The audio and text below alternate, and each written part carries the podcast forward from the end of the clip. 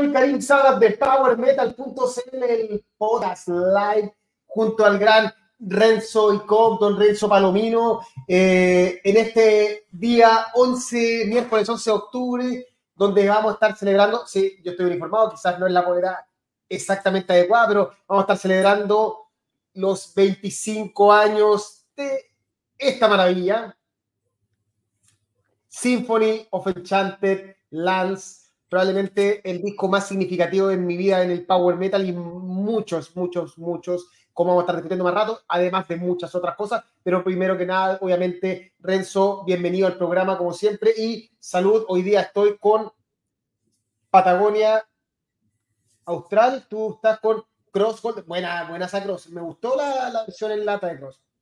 Sale muy buena, es muy rica esta, esta cerveza. Sí, creo, yo que para mí Cross es la mejor cervecería pseudo artesanal que hay en Chile. Y lo voy a decir siempre que ya no es la artesanal que como partieron, probablemente es muy industrial, pero mantienen la, no bajaron una, no se pegaron un bajón de calidad que pasa de repente. Es una maravilla.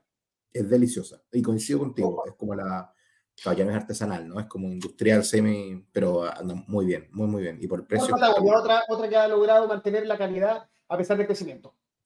Sí, tal cual. Solo compadrito. Salud. Casi no estamos aquí, pero aquí estamos. Estaba esperando a don James Steele, que hoy día va a estar sí o sí en el programa, este, eso ya nos comunicó. Eh, y vamos a estar eh, conversando muchas cosas, pero obviamente primero partamos saludando a la gente. Don Hernán, que a las, hace como una hora dejó este mensaje diciendo que ya nos estaba esperando. Eh, el gran el contertulio que por, por temas de horario no puede actualmente estar conectado, o sea, siendo parte del programa.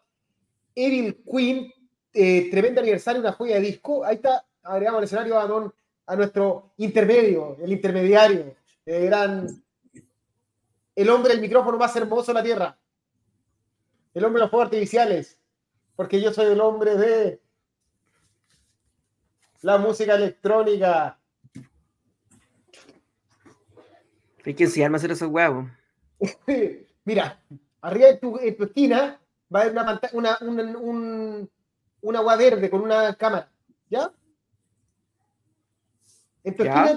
ya, si la apretáis te da opciones como cambiar el, el, el fondo ah, que ya. Sí, todas las otras Las reacciones.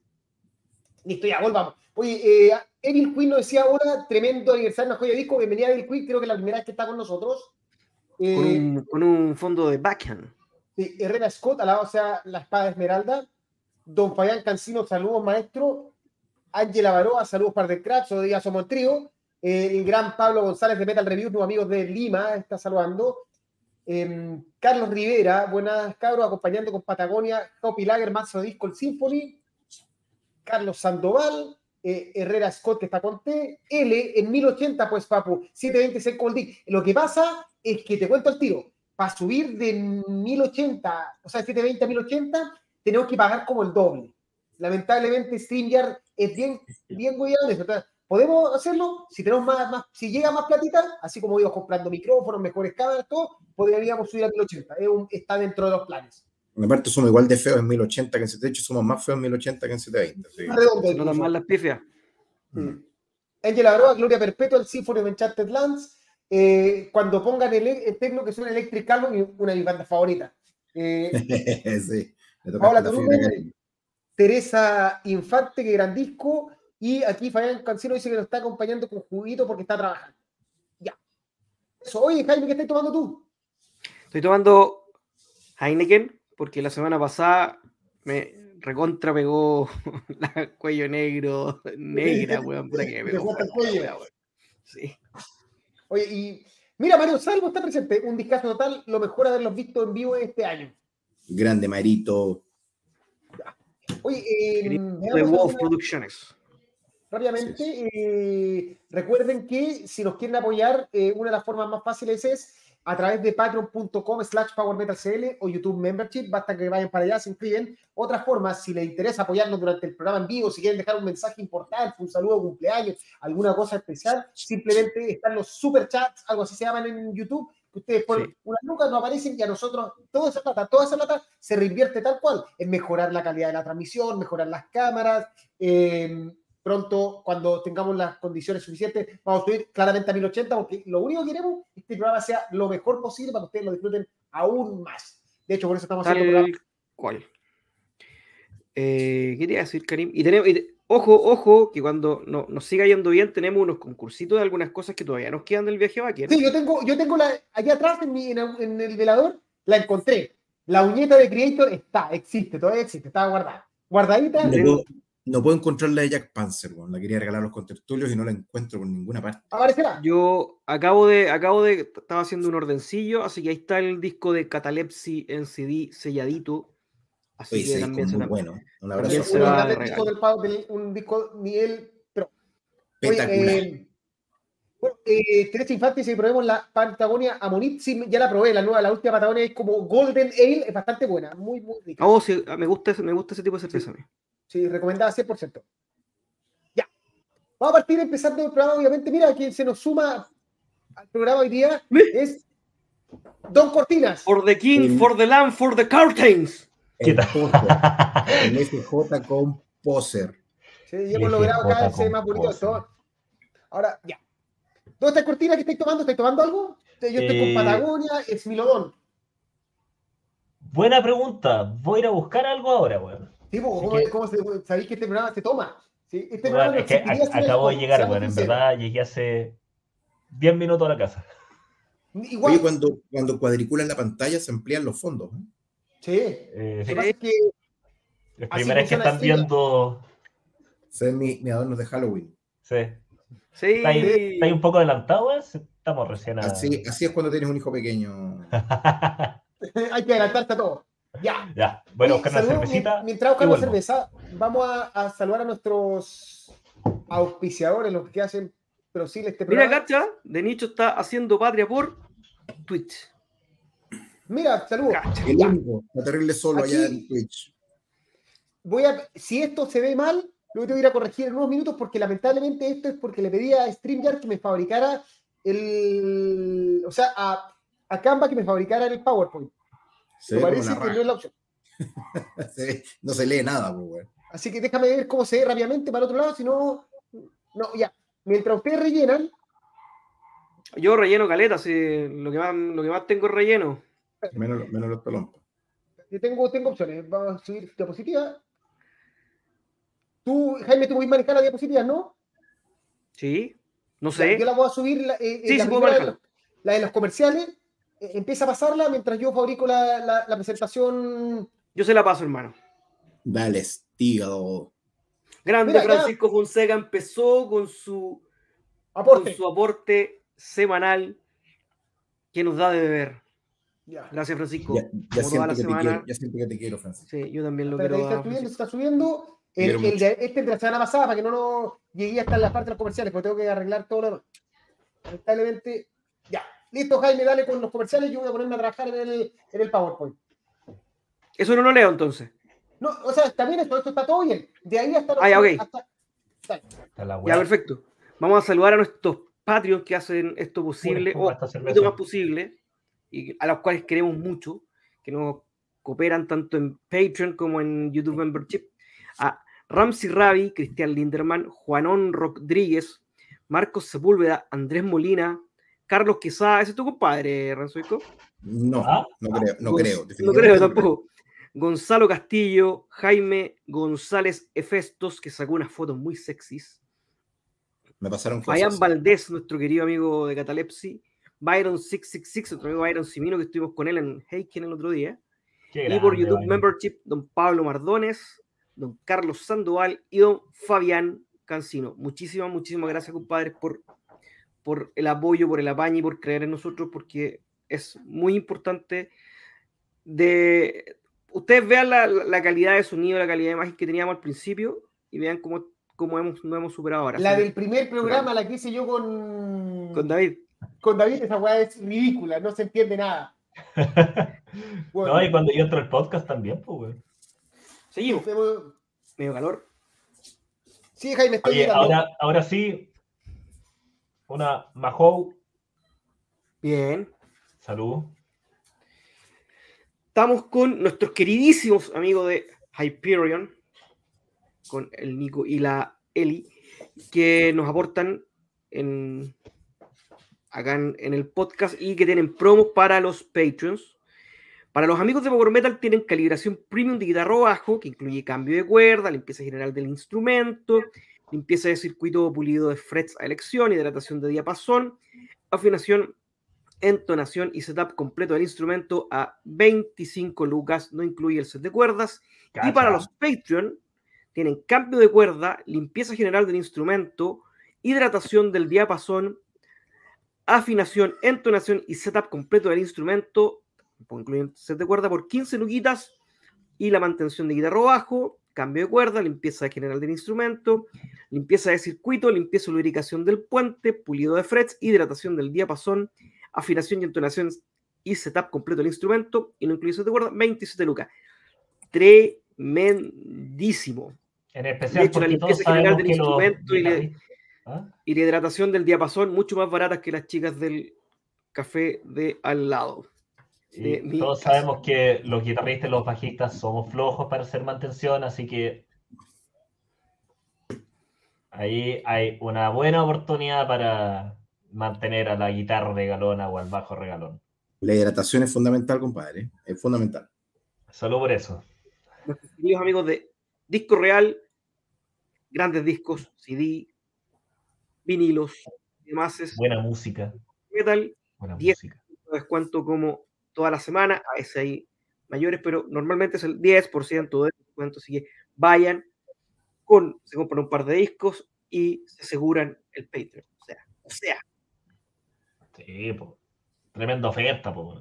y las papas rústicas, más las bebidas por comprar burger en el local con nuestro amigo Chef Metalero que nos apoya normalmente. Y gracias a Francisco Fonseca que se acaba de rajar con otra luca.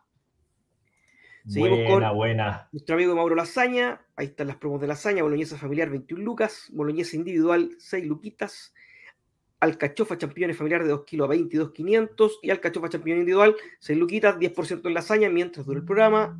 Así que arretieron. me dieron ganas de una boloñesa, weón. Oye, son muy buenas. weón. Muy buenas. Y nuestros amigos Mauro de, Pastas va, Mauro Pastas va. Amigos de Ciprés que hacen la gestión de prensa, eh, si usted tiene una banda, son músicos para músicos. Listo. Así que ahí está, Ciprés, precio conveniente, experiencia internacional, gestión trilingüe. Ahí está el teléfono, trabajan con Parasite, Yves Goulet, Felipe del Valle, Dolsal, entre otros, que no veo, Cuervo, etcétera, Bien. etcétera. Demonial.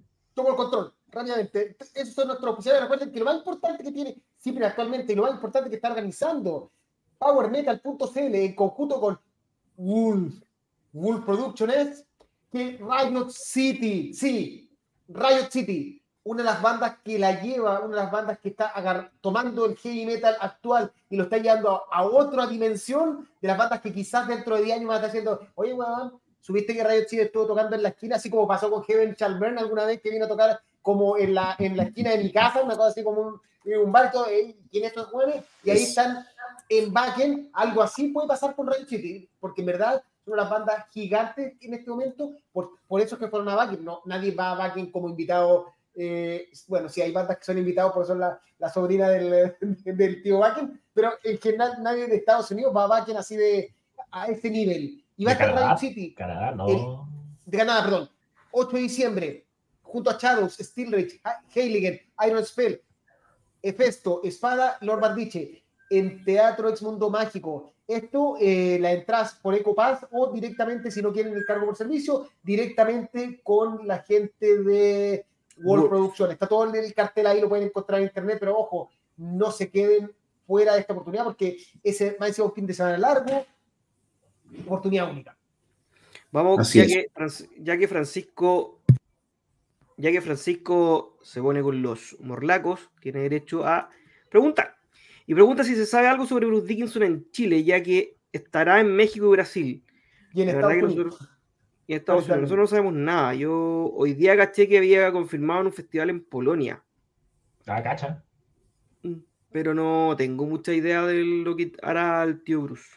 No, nada. Hola. Yo solo, solo quiero decirte que la expectativa por el disco de Bruce es altísima, Sí. porque es un tremendo compositor, porque el Tyrant of Souls es un disco que es, pero extraordinario. y porque el tema que abre el, el, Book of Souls, que se llama If Eternity Should Fail, era un tema de Dickinson, que a Harry le gustó tanto que se lo robó y lo puso en el disco, y es el tema que más me gusta del disco.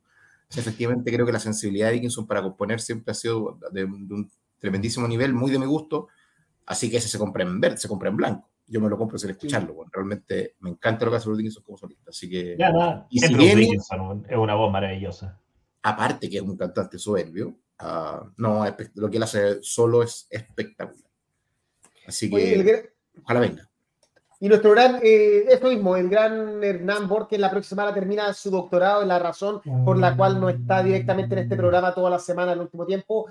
Eh, le deseamos toda la fuerza a nuestro hermano, nuestro querido Hernán, para que les, le vaya la raja en su doctorado, la defienda y le pegue una patada en la raja, lo- pero sin que lo echen del, del programa, eh, le, le- como, como lo sigo con su presentación. Así que, Hernán, toda la fuerza del poder romper. de todo de la espada esmeralda, el gloria perpetua y toda la weá para que la reviente con- en la próxima. Con todo el fuá. Tal cual. Con todo el fuá, sí. Oye, qué, tremendísima remera sacó mi compadre Steel. Qué, qué alucinante banda es Néstor. Bonita. Y, y con, mira, mira, a, a- a este en, en algunos momentos combina con el micrófono, está en la guata. Si hay un- la dura, si hay una banda que combina con el micrófono es Néstor. Sí, sí. Ya, Me alegra que hayas visto la luz, Jaime. Crecen tan rápido. ya. Según lo que dice mi gran productor, lo que corresponde es seguir anunciando, ¿cierto? Así que Shows. Alto voltaje, 25 años, lanzamiento oficial de nuevo disco, un manifiesto que el día de ayer o antes Sí, ayer. Luis Jaime Steele estuvo en el, en el lanzamiento de prensa, en la, en la preescucha, antes de que nos diga qué le pareció. Eh, rápidamente, 21 de octubre a las 18 horas, Teatro Cariola, las entradas se compran en Ticket Plus y va a estar presente Sobernot, Heiligen acá con el gran Renzo Palomino ahí dirigiendo el show y Austral. Eh, Jaime, así como rápidamente, ¿cómo estuvo ayer y qué te pareció el disco? Uno, muy entretenido, muy eh, eh, es, raro y es raro para los chiquillos también estar arriba de un escenario, pero, pero hablando, eh, muy haciendo guitar, guitar eh, El guitar. solos. Sí, dra- eh, air guitar. Eh, el disco es muy distinto a lo que venían haciendo. El rock and roll quedó absolutamente de lado y creo que es el disco más directo, más metalero, hasta medio trasher que tiene que tiene eh, alto voltaje, eh, mu- muy directo en sus letras, muy humano, muy social. Eh, como lo dijo el, el César de Sobernot, es una mezcla entre Metallica y La Polla Records. Tal cual, pero así, tal cual. Así que se viene un gran, gran, gran disco. Los vinieron a saludar. Me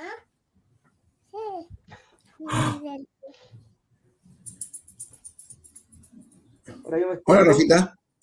Ahí está el tío Cortinas, el nuevo tío. Hola, Di- hola. Hola. Hola. Hola. Hola, hola, Rafito. Ya. El futuro del podcast. Él lo reemplazará cuando el podcast ya sea virtual, no sea así. Cuando, cuando estos tres ya estén muy viejos. Sí. Yo no envejezco. Más viejos. Más viejos. Mira. Carlos Aquí- Sandoval aquí- nos dice, Aquí todavía está el, colágeno del. Sí. mira, gran descubrimiento este año gracias al podcast, dice Carlos Sandoval.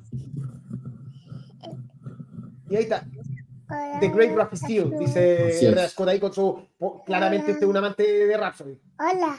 Hola, Hola, ya. Vaya con la mami. Ya, vaya con la mami. Seguimos con shows.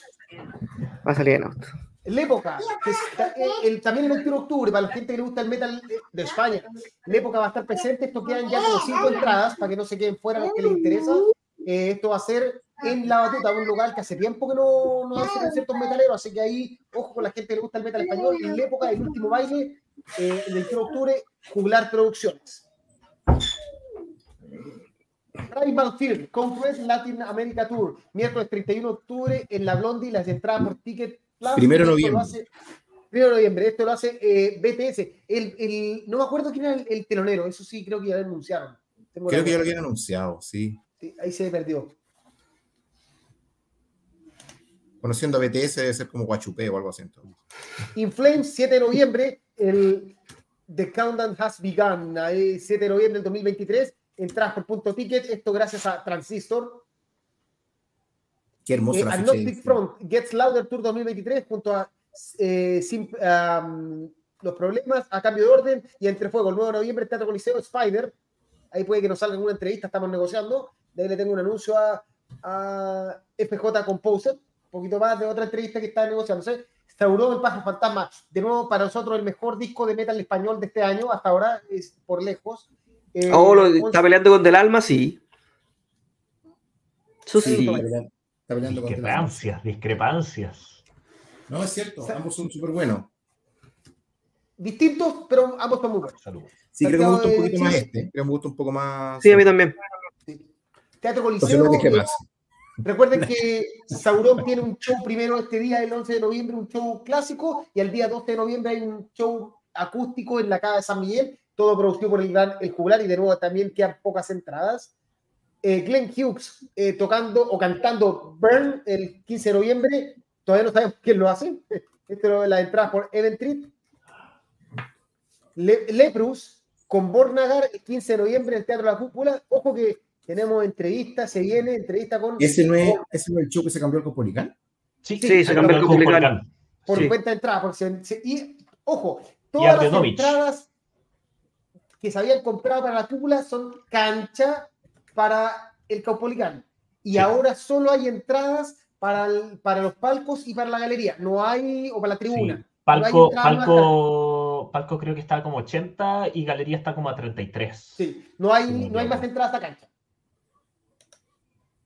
Esto, Saxon, Since the Day World Tour, el 22 de noviembre por Blondie, Atenea. Oye, ¿qué día cae el Tra- 22 de noviembre? eh, revisen. Quiero ir, weón. Yo también. Miércoles. Miércoles. Miércoles. Yo cuento. Dark Angel tocando Darkness Descent en memoria de Jim Durkin completo y ahí va a estar Nuclear y, Y This Round. This Round, eso. El Cacha. 30 de noviembre, entradas por eh, Ticket Plus. Oye, re- revolucionar las- eh, las redes creo que ese con mismo los- día también es Corpiclani también, ¿o no? El 30 Y de hecho, parece que ya vamos a tener entra- eh, entrevista con Corpi Clan y te lo comento al tiro FJ. Negociando. Cosas que llegan por internet, ya.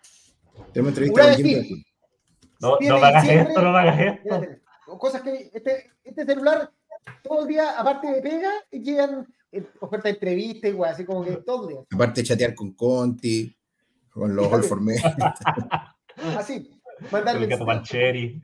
así Ya. nomás, con, con Y gato. creo que son todos los shows que tenemos, no. Claramente, y lo que falta para el próximo año de Metal Fest 2024, no se, no se queden fuera, cada vez va, se van volando la entrada, todo lo más probable que digo pronto. Y que no borré la diapositiva, pero se viene CL Pro, eh, Riverside Mono, Orphanland, Bola, Gong y Octopus Duo. Para la gente que le gusta el progresivo, este va a ser el mejor inicio del año con este tremendo festival. Oye, Totalmente. Sinner's Blood, la de la banda telonera Eso. de, de. Primal Fear. Estaba, estaba- estaba bien después de todo. Perfecto. Ya cabrón, Hay que estar bueno Ya que no tenemos más show, vamos a partir con el, probablemente el anuncio eh, que le voló la cabeza al mundo esta semana, que de hecho el, short, el primer short que inventamos funcionó la raja, que es que Judas Priest anuncia su nuevo disco. Esto ocurrió, bueno, la verdad es que horas antes ya se había filtrado la portada, el nombre del disco, todo.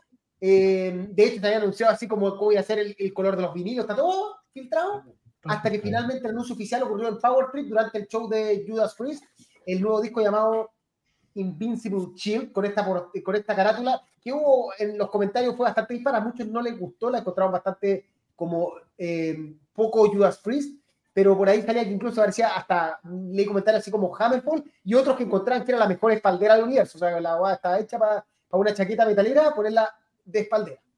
¿Ustedes qué opinan? ¿A ustedes les gusta? Eh, a mí sí, a mí me gusta.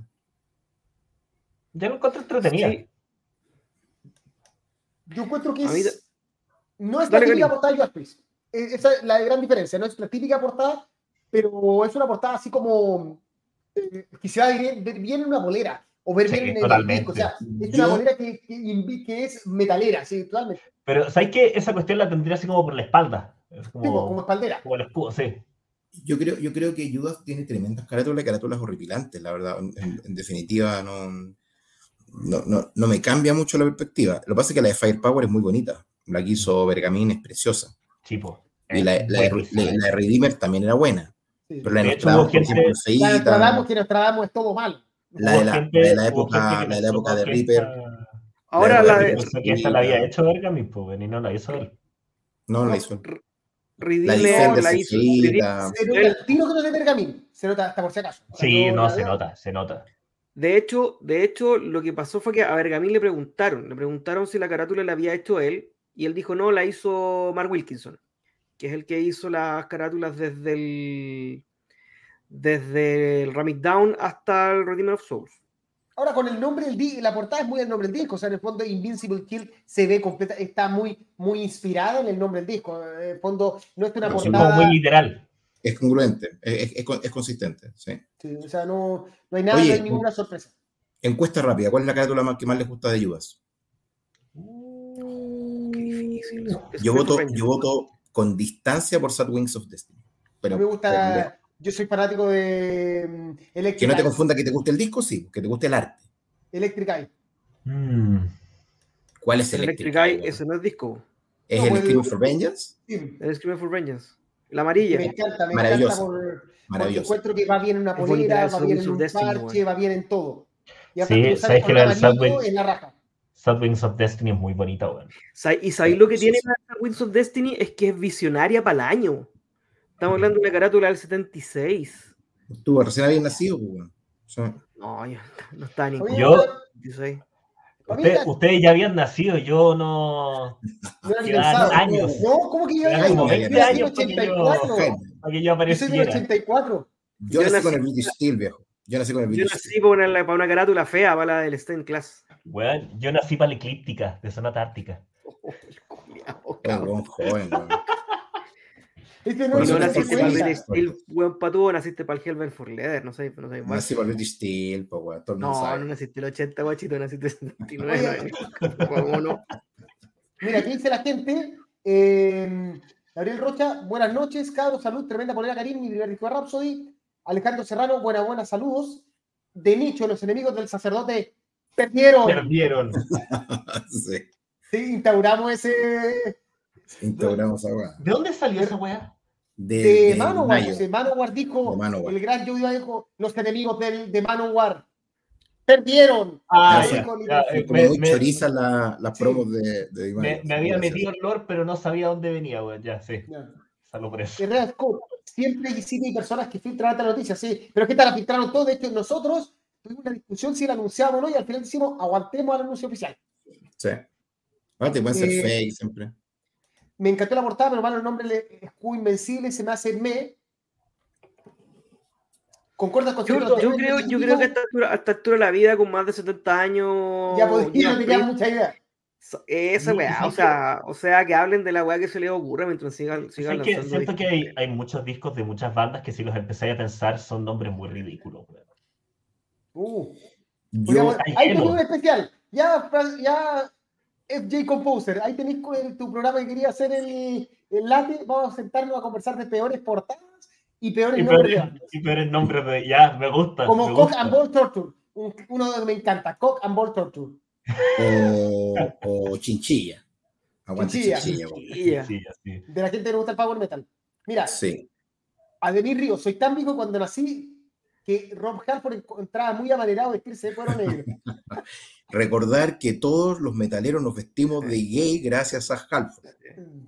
Sí, tal cual. ya, eh, de nicho, yo nací para el Master of the Ring, el joven el hombre. 94. Cacha. Su madre. Pero yo no soy más joven, así que sigo ganando. Yo el, Para 90 Red el Skull. 95 salí del colegio, weón. Para mí sería el Star Wings, seguido por el Screaming. Igual. Eh, y Byron Burgos nos pregunta por la más fea, Point of Entry.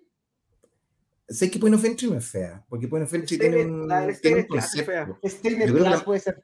Yo creo que la más fea es Jugulator. Jugulator combo a combo con, con eh, Demolition. Yo creo que esas dos son horribles. Y Igual, creo que, igual creo que la de Jugulator tiene, tiene su, Su yugulación. su, su correlato en, en lo que es musicalmente el disco. Eh, así como bien, bien gr- grande, bien chillón, bien poderoso. La del Demolition Es fea. Gran disco el Jugulator. Lo que pasa en el Pound of Entry es, no se entiende mucho, pero no es fea la. Yo Probablemente la encuentro menos la raja como- la del Pound of Entry. Encuentro que es muy bonita. Encuentro tiene- no, lo que pasa es que tiene hay, eh, la de eh, puta, no, a mí me gusta el Defenders of Fate, es bonita, Ramming Down también, el Extended Class es rara, de ese problema, no, y, la, y el Jugulator es mal, yo creo que el problema de la Jugulator es que me parece como dibujada muy fuera de lo, de lo que hace, no, que no, no parece una portada de heavy metal, Pues tiene, tiene este cambio de logo Jugulator. weón. sí. Mira, aquí alguien nació para los Keepers, después eh, Ya, eso es alguien- normal. Pablo González nació para el episodio de Stratovarius. Y Gabriel Rocha, Nostradamus, la más antilludas, no necesariamente fea. No, aparte, que- aparte que el mundo ha sido muy injusto con Nostradamus. Muy injusto con Nostradamus. Yo creo que Nostradamus es un disco que ha envejecido como nació. Voy a leer, voy a seguir con el. cumbia. Cuñastil. Sí. ¿Qué más? Me sumo para. Nací para el test. Mira, la gente está. Nació para el test of the Twilight World. Aquí la gente está hablando de- de- nombrando el mejor disco. Deberían nombrar el El más mejor, malo disco de del año, año. el mejor disco del año que nació. ¿Ah? Sí, el peor disco. El me- de que, que se arrepienten. Así como. Yo, ¿por qué nací este año? Es una gran carátula. Oye, eh, bueno. Siguiendo El con esto, analgésico, sí. Sí, sigamos con el programa, si no nos vamos a Ah, quedar eternamente en... Dice, y el chileno que hizo Firepower la hizo, sí, la verdad que la, la portada de Claudio Bergamín Pergamín, sí, ex bajista de. Gospel, además. Es un talentazo. Sí, Es sus muy carátulas seco. son muy buenas. Las, las de Battle Muy Beast, bueno. que me gustaban las carátulas de Battle Beast, weón. Sí, yo creo que, lo, yo creo que lo mejor que ha hecho Firepower, a mí Firepower me parece preciosa, me parece que tiene lógica, que es consistente con el disco. Eh, nada, me parece que es una, es una demencia de carátula. Totalmente. Y eh, Adolfo Salinas nació para el Keeper 2 de Halloween y el Sound of Heaven de Slave. Sí, por eso está la lucha de quién nació para un mejor año con mejores Sí. discos. Qué bueno que nos explicaste que era Halloween el Keeper 2, Adolfo, ¿ah? si no realmente, bueno, estaba googleando de quién era. Bueno. Sí. Nuestro of eh. Yo, yo, primera noticia que tengo que de... Sí, porque el nuestro oye, no molesten a nuestro reportero que se la No, juega acá. un crack. Oye, un aquí crack. nos cuidamos entre todos. Así Sí. es, esto es como un moch. Nació para el la. Metallica.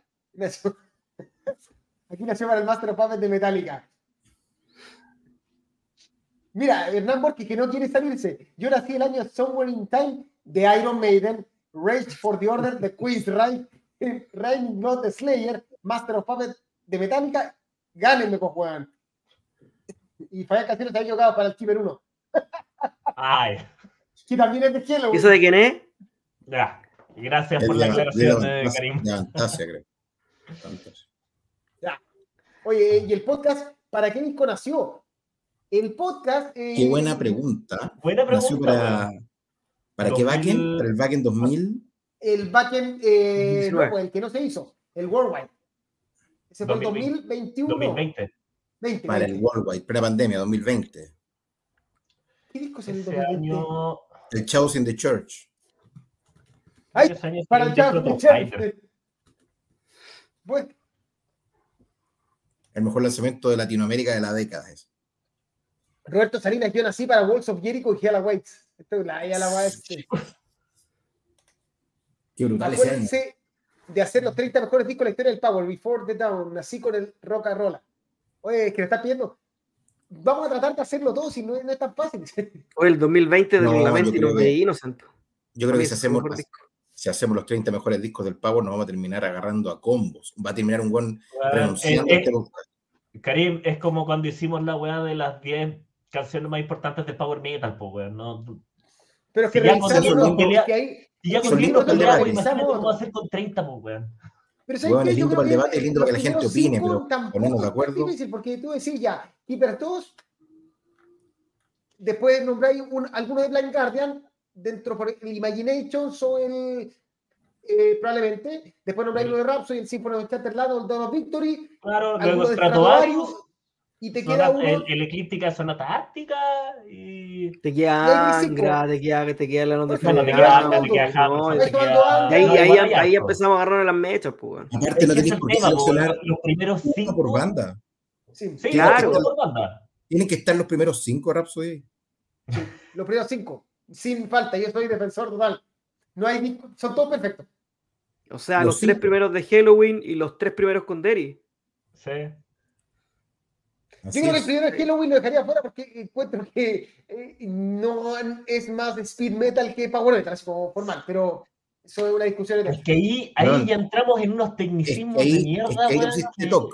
Por ejemplo, yo que también tengo algunos trastornos, a Jaime le consta, cuando yo hago listas de Spotify, no soporto que esté la misma banda en dos listas distintas.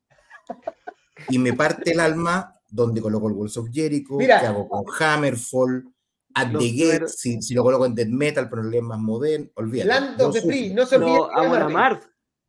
Amon Amar, ¿dónde Yo- va, weón? ¿Dónde yo- va Amon Amar? weón? Y yo qué hago mi el, el- el como problema que tuvimos el año pasado con Therion, pues, weón. Yo nací el año Ah. pasado, están- Oye, acá está to- toda la discografía de Blind Guardian, toda. Tú naciste en toda la discografía Ah. de Blind Guardian. Ah, te caché. Sí, estoy de acuerdo, todo. per- to- Sí. Blind Guardian es perfecto Aquí, de pe a pa. yo Pero también el- el el- los primeros dos no son power metal. Sí. Nací para el Don't Break the Oath, Vargas the Moon, Ride the Lightning Board to the Walls. Pero vamos, pero vamos a, vamos a, vamos a estar de acuerdo que el 2020, aparte del Chaos in the Church, el mejor disco es Lamenting of the Innocent, ¿cierto? Qué buen disco es Lamenting of the Innocence. ¿Qué Qué otros discos disco, salieron en weón. 2020, weón? ¿Sabes que no, no los tengo en la cabeza? Ya fue hace tres años esa weá. El, el de Paradise Lost, muy buen Ya. disco. El Moment de Dark Tranquility.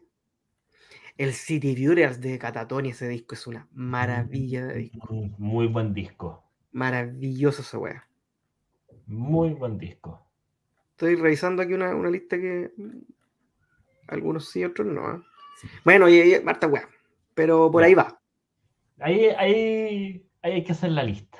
Ahí Eternal Champion, The Armor of Iron. Witch Castle, Ah, Pentecost, el Pentecost, sí, el, el el Pentecost del Raven in 2020. Iron de. El Raven El in Iron. Pentecost, el Pentecost es muy bueno. El Tragic Darkness Separation de TGM, que también es muy bueno. Darkness, El, Darkness- el Genesis 19 de Sodom, que es cuando Sodom vuelve a ser una banda de thrash eh, que brutal ese disco. va a Ojo, matar los hijos. eh, Count lanzó también un disco en 2020. Hound ha lanzado un disco todos los años. El año que, le, que disparí, eh, El Midnight, Tranquility. eh, Valdemar Snow, eh, igual podemos, podemos avanzar, cabrón. Sí. Ya, Sí, eso es que no sería ok. No idea. No vamos a leer todos los comentarios, vamos a seguir y ahora Como sí, Mauricio Israel leyendo el para diario cortarnos de golpe, viene el momento preferido por los contertulios. No tengo idea que esté. El, ah, oh, el Abyss del Liquid Archer. Ya, sí, sí, sí.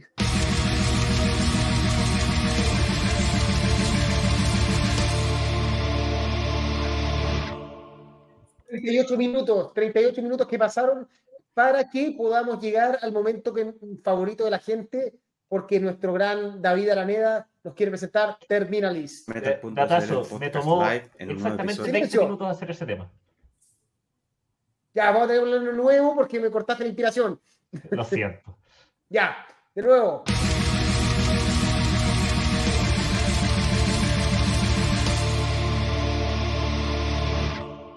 El sonido oscuro hace que esté presente. Nuestro gran tío fundador recomienda. Esta vez va a estar hablando de. PowerMetal.cl, el podcast live. En un nuevo episodio del Tío Fundador Recomienda, les traigo el último disco de la banda danesa Terminalist, que se llama The mm, Crisis as Condition. Eh, salió ahora en septiembre, eh, así que fresquito. Eh, una mm, portada súper eh, linda, eh, pintada por eh, Ryan Hancock.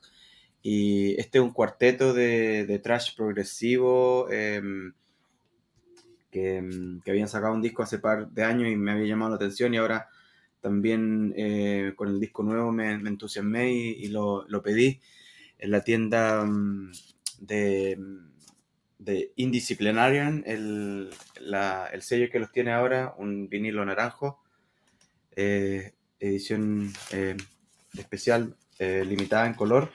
Y bueno, el estilo, como les decía, es un trash progresivo eh, o técnico. Tiene elementos de death metal a vez y también mezclan algunos eh, elementos como más, eh, un poco más experimentales.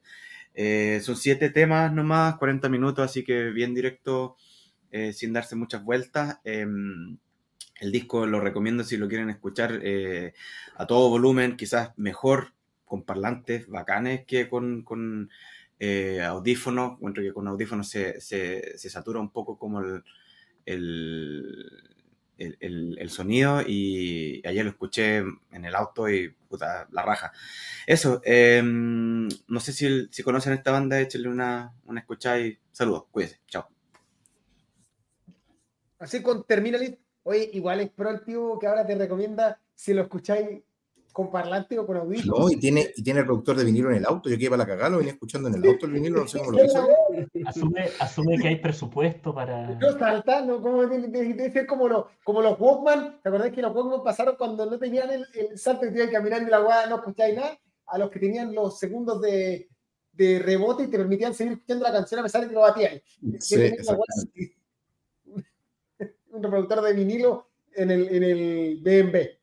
¿Qué está buscando Jaime en internet? Terminalist, me imagino, ¿no? Está buscando autos Sí, ya lo. con reproductor de vinilo. ¿Qué está googleando?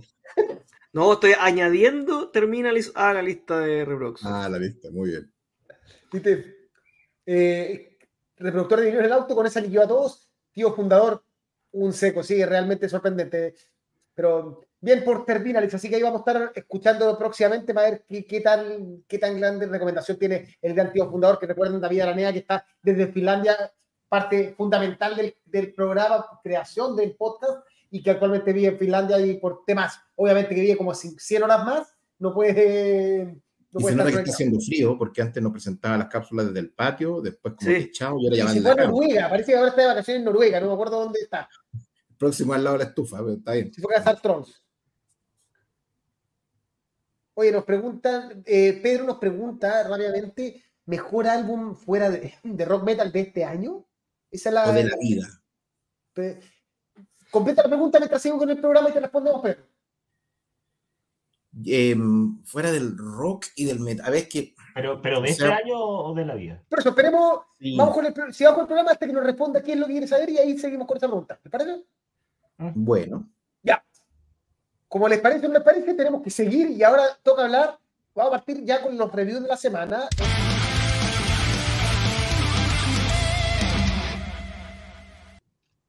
Y el primer review de la semana es Urdemales. Urdemales, banda sí, de dirían en. Power Metal, el disco homónimo de Urdemales. eh, su debut, banda chilena que lanzó este debut que fue precedido por dos singles. El primero, eh, Selmaquina, y el segundo, eh, Dictator, no me acuerdo el nombre exactamente. Y eh, no sé si Renzo lo, alca- eh, lo alcanzaste a escuchar algo al final o, Sí. o partido con Jaime. Este, este lo escuché, a ver, yo le explico rápidamente a los muchachos tele- teleauditores, digamos, que yo hoy día no iba a venir, la verdad, tuve un día con mucha pega, venía un poco atrasado con la pega del podcast y algunos discos que no escuché. Por eso es que me, me pregunta Karim en vivo si lo escuché o no lo escuché. Este sí lo escuché, y lo escuché ¿por qué? Porque los muchachos yo los conozco hace muchos años. Eh, el baterista Ordemales, el Fernando Molinet, fue baterista de la banda que yo tenía hace un tiempo, que era Fearless. Al Pancho lo conozco hace poco en Quimera al Diego, el vocalista, lo conozco de cuando cantaba en Ignus Blood y en un tributo a Cacophony, o sea, compartí escenario con ellos durante muchos años. Y por lo tanto siempre supe que les gustaba mucho el power metal. Y tenía altas expectativas de lo que me iba a encontrar con este disco. Como todo disco que uno eh, evalúa de sus amigos es complicado, eh, tal vez debería restarme. Lo que sí puedo decir es que esperaba otra cosa. Eh, esperaba un power metal más eh, canónico, y es una propuesta de power metal distinta. Siento que a algunas bandas les pasa cuando tienen el disco debut que tienen muchísimas ideas en la cabeza y le cuesta ordenarlas y darle un hilo conductor a los discos. Por ahí mi viejo amigo Nicolás Arce me decía que para sacar un primer disco hay que hacer 200 temas para dejar 8. Eh, yo creo que es una exageración, pero yo creo que va un poco por ahí. Esto suena que son los primeros 8 temas que le gustaron, 9 temas que le gustaron. Hay algunos que son muy inspirados. Eh, me gustó mucho Merlín, Uh, hay un tema que se llama Libertad, si no me falla la memoria, que me encantó y me gustó particularmente lo bien que lo canta Diego. Hay otros que no me convencieron tanto. eh, como el segundo single, como el Caro, no sé qué, el, el chancho aquel. Yo creo que como, que como primer eh, disco es, eh, es valiente, es cojonudo, creo que suena muy bien, creo que la pega en las guitarras es excelente, eh, pero creo que tiene, tiene espacios de mejora, y como no, o sea, el primer disco de una banda siempre va a tener espacios de mejora, salvo que sea zona táctica, pero eso suena en mil. Eh, así que creo que hay cosas que son muy, muy buenas, creo que la composición está eh, interesante. Insisto, creo que hay que darse el, tiempo a escucharlo completo, porque se escucha el single, se escucha Selling Machina, todo el disco no es así, se escucha el segundo single, todo el disco no es así. Creo que Merlín es el punto más alto. Eh, creo que es un buen comienzo para los muchachos. Tengo ganas de verlo en vivo, tengo ganas de ver si la propuesta en vivo puede hacer lo que hicieron en el disco. Creo que denota mucho trabajo, creo que el disco suena muy bien. Hay discos también, hay, hay primeros discos nacionales que adolecen este sonido. Um, así que son más cosas favorables que en contra. Felicito a los muchachos, los animo a seguir y espero verlos pronto en, la, en las tablas porque la verdad que todos ellos son muy buenos músicos y, y se echan de menos, la verdad. Así que mm, eso, eso, creo que, creo que aprueba, aprueba el primer discurso de Males, definitivamente. Jaime, Al contrario de mi colega, es que, no, no es al contrario. Yo creo que llegamos a la misma conclusión yendo por caminos distintos. Eh, yo le tenía menos fe, no sé por qué. Sin embargo, me encontré con un disco que me sorprendió. Así también yo esperaba un disco de power metal muy canónico, muy happy, y es un disco que tiene más velocidad de la que yo esperé. Es un disco que, me recordó los primeros tiempos, inclusive de Six Magics, de los primeros, de los primeros trabajos de Six Magics. Ese power metal que es bien crudo, que es bien rápido, que, que eh, es hasta un poco desenfrenado. Eh, tiene temas muy buenos, efectivamente. Eh, se hace corto porque son siete temas, porque son dos intros. eh. A mí me gustó harto, me gustaron harto los dos últimos temas, Urdemales y Merlín. Creo que esa, esa idea de Urdemales de meterle como una como una cueca, como un... Una como un- es, que, es que es claro, es como, un- es como una tonada al, al- al medio de la canción. A mí me gustó harto, la encontré, encontré súper chora como dice Renzo, la encontré súper valiente. Eh, encontré muy bueno el trabajo de la guitarra, muy bueno el trabajo vocal. Efectivamente, claro, hay muchas cosas por mejorar, el sonido, eh, algunos quizás, algunos detalles en la edición, eh, pero, pero va a ser el, primer trabajo a mí, a mí me gustó harto. Y, y es bueno porque, porque bandas de power metal no, hay, no hay muchas. De este power metal tan... Power metal, eh, es súper obvio, pero no hay tantas y es bueno que estén saliendo a la luz este tipo de trabajos. Así que de ahí para arriba, ojalá, ojalá nos, nos encontremos por ahí, eh, cuenten con nosotros para lo que sea necesario. Eh, también creo que estén con nuestros amigos de Cipres. Así que todo bien, me gustó el disco eh, y espero que vuelvan pronto con un segundo disco más macerado, eh, con más recorrido de ellos, como músicos de Urdemales, no como músicos individuales, porque nosotros, tal como dice Renzo, los conocemos como, como, como músicos individuales. Entonces, cuando sean más macerados como, como banda, yo creo que va a salir un trabajo aún mejor. yo para no alargar mucho, eh, quiero aportar dos cosas. Creo que el mejor momento de la banda es cuando se parece más a Urdemales eh, y a Merlín, eh, y no tanto cuando se parece a, a Carol Sarkewitz, que yo creo que es el tema más bajo del, del disco, un tema que no, no lo comprendí, no, me parece que no representa en nada, ni como single el Sí. disco, ni como canción a la banda. Yo creo que ese es un tema, me dentro del esquema del, del- del disco, me parece que no está, eh, no aporta. Lo segundo que también, eh, la ubicación, para mí Urdemales es probablemente el mejor, la mejor canción y Merlín también, o sea, las mejores canciones guardárselas hasta el final no, no me queda, no sé si fue decisión de ellos o porque querían guardárselo, pero eh, ahí es cuando no comprendí el orden de las canciones. Eh, sí, no sé si a ustedes les pareció, pero a mí me parece que la mezcla, si bien el disco suena bien, la mezcla está muy, so- muy elevada hacia la voz en pos de la guitarra. De repente me da la impresión que la voz estaba demasiado alta y que me tapaba un poco el sonido de la guitarra, que se escuchan bien, pero no sé si el eh, puede haber sido algo personal que el equilibrio no me, no me gustó tanto, pero encuentro que es un disco muy, muy bien logrado. La portada eh, es para la gente que no tiene ni idea quién es, el, quién es Urdemales, eh, probablemente Pedro Urdemales, probablemente no va a entender ni, ni carajo que chucha la portada, pero es, en el fondo es Pedro Urdemales, o sea, el- es parte del- del- de la mítica chilena. Eh, bien, yo encuentro que es un buen disco para partir. Quizás el problema está que hay muchas, muchas, muchas, muchas ideas y hay muchos caminos que recorrer y probablemente ahí donde de repente canciones que se me hicieron un poco largas o agregado, eh, las canciones le agregaban partes que me parecen eh, perfectamente se puede haber sacado un minuto a la canción y no, no me pasaba na- nada malo y me pasaba más, eh, me quedaban menos pegadas las canciones. Pero en general lo encuentro súper buen disco, salvo por esa canción, como digo, Carol Sarkewitz, que no me gustó, esa canción en particular, no me gusta, no, no le encuentro ninguna razón para el disco. Recordemos que no hay nota para los. para No, Francisco, Sí, ¿escuchaste el disco? No, lo siento, no. Perfecto. No, tiempo Si cuando te pregunto por si acaso, para no dejarte fuera de prueba. Pues sí, Ah, sí, de hecho, los discos de esta semana, debo admitir, lo siento mucho, no, no escuché nada. Perfecto. Y, y sí, yo quiero hacer un, un- un punto con respecto al trabajo del Diego, el vocalista, que como te digo, lo conozco hace tiempo. El Diego canta bien. No, no voy a descubrir ahora lo que hace. Pero siento que está un poco tímido. Me llama la atención que hay temas donde realmente saca todo lo bueno que hace, como Libertad, por ejemplo. Y hay otros donde lo siento un poco más retraído. Eh, casi que pareciera que fueran grabados los temas con demasiado tiempo de, de- de separación. Eh, está perfecto, no, digamos, no tiene errores, no tiene desafinaciones, no tiene nada. Lo encuentro un poco, poco arriesgado.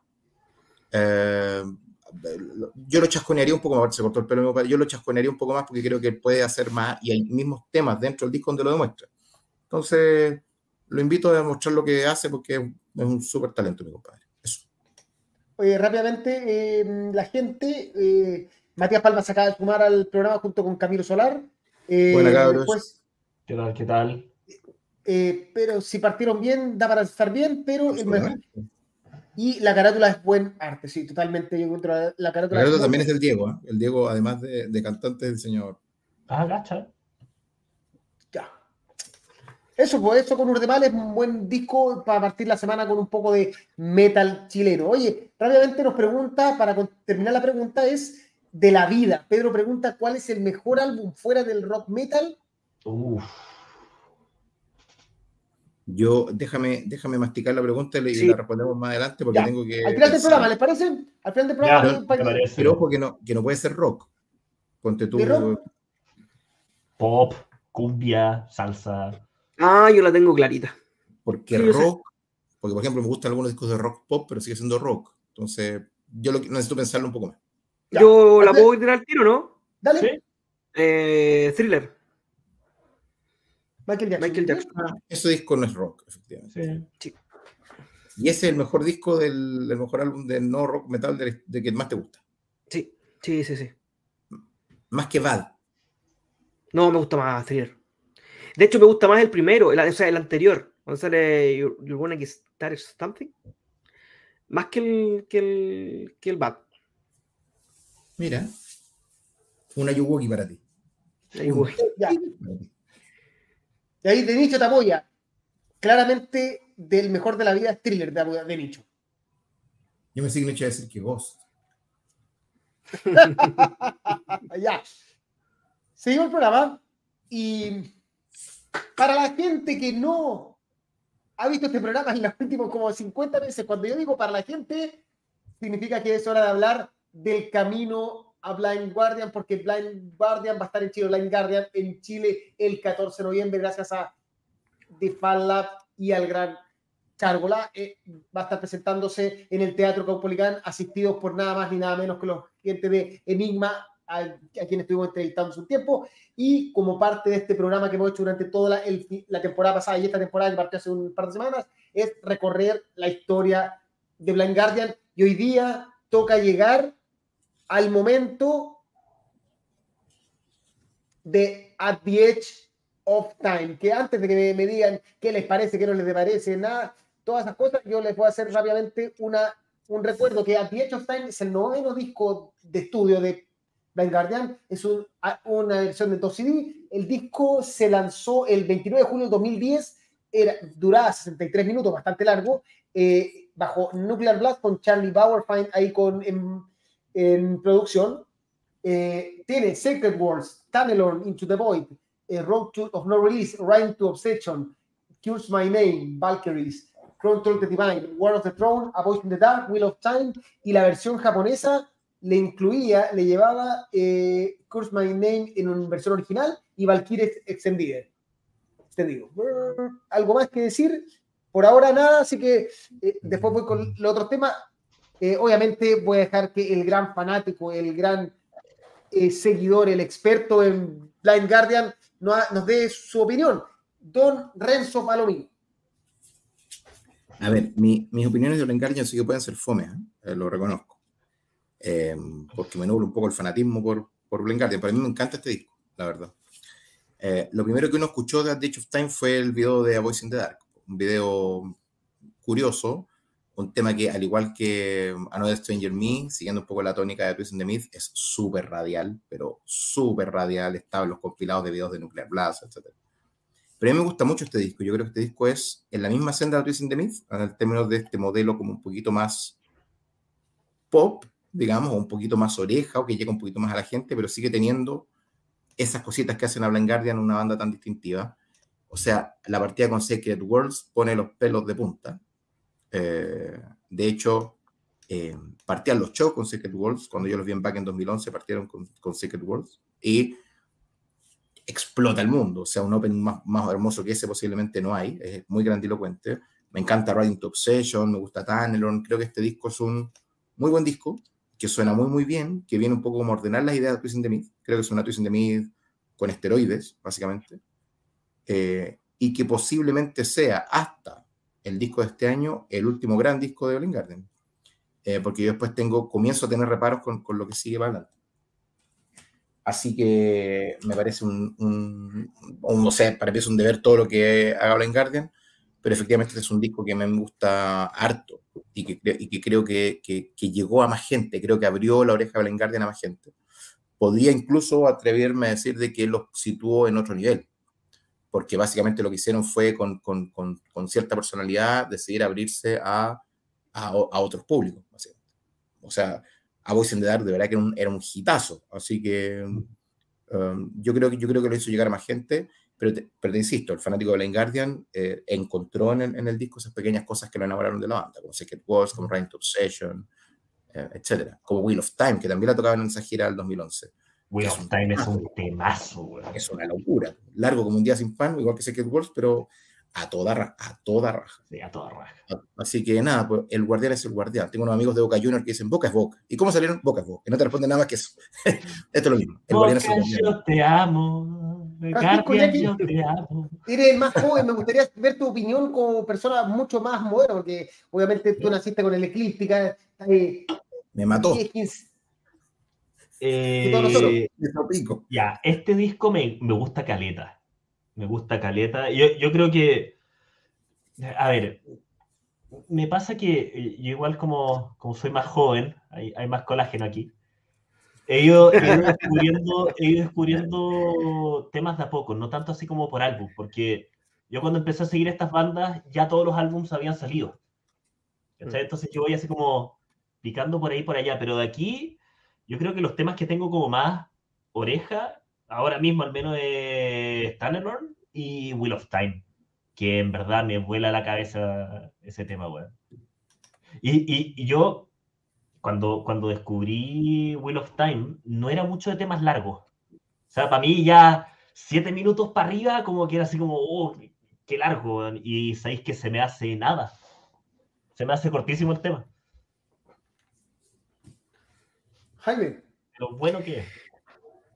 Eh, a ver, yo creo que lo primero que vimos de este disco no fue Voice in the Dark, creo que fue la versión para Sacred 2 del, de, de Sacred, de Sacred El World, videojuego.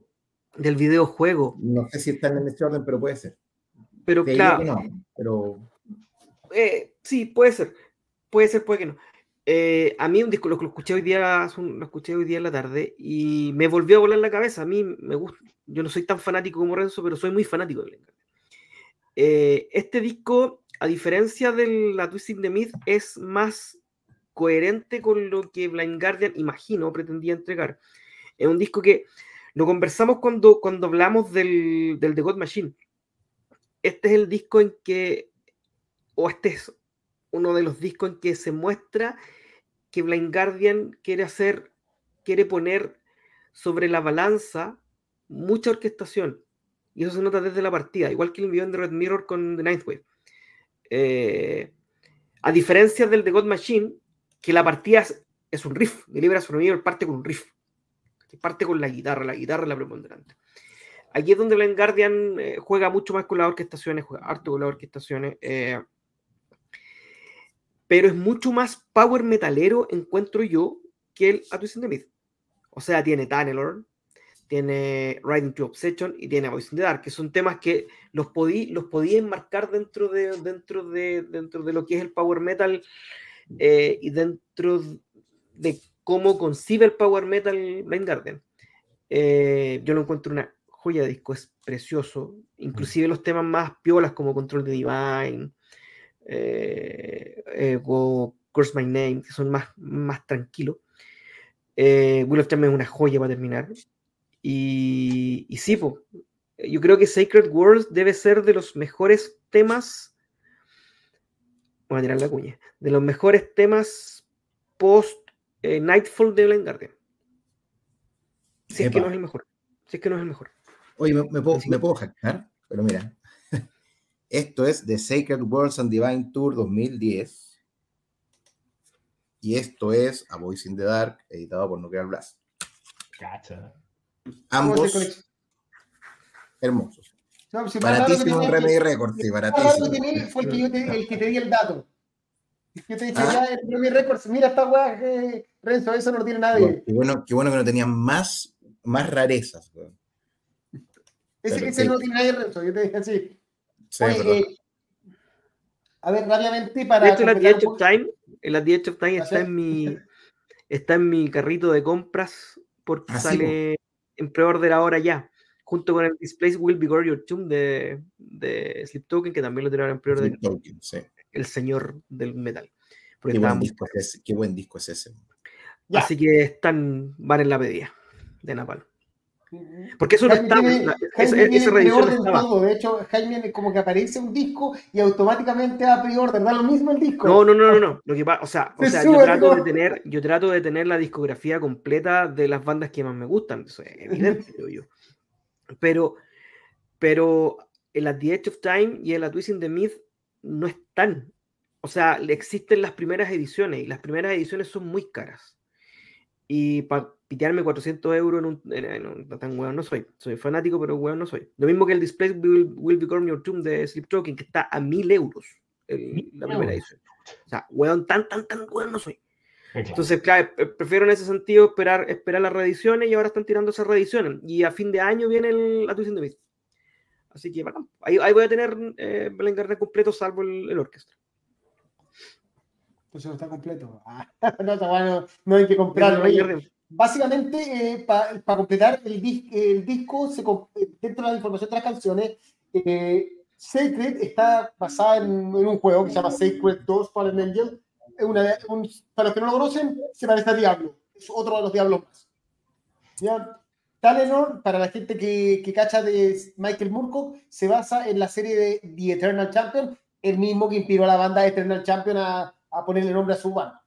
Realmente, no, ¿No fue Colo no, Colo? no fue Colo Colo No. eh, Road of No Release, que es de, es de otro, de un libro de Inky Person, Rain to Obsession, de Robert Jordan, eh, de, la, de La Rueda del Tiempo, que pueden ver la serie de televisión en Amazon Prime, una serie bastante agradable. eh, lo que pasa es que, para que entiendan, eh, Robert Jordan se murió antes de, de terminar de escribir eh, La Rueda del Tiempo y dejó escrito así como escrito en, en cuadernos Como cómo tenía, eh, sí, lo, eh, que el que lo fuera a terminar el libro, por favor, agarrara eso y con esto escribiera el libro. O sea, no él escribió cómo tenía que terminar cada personaje y vino otro autor y terminó escribiendo seis libros más para terminar la, la saga de, de la Rueda del Tiempo. Son como 20 libros. Aprende, guatón. Eh, las Valkyrias, eh, no, eh, viene de Valkyria, o sea, Control de Divine está basada en Paraíso Perdido, del que vamos a estar hablando un poquito más. War of the Throne está basada en Guerra de Tronos, la serie que no termina porque el guatón se va a morir antes de terminarla solo por hueón. Eh, y mm, Wheel of Time, obviamente habla también de la Rueda del Tiempo. Y Voice in the Dark también es de. eh, la- las, en verdad no es Guerra de Tronos, es de eh, Canción de Hielo y Fuego, que se llama la serie de Guerra de Tronos oficialmente.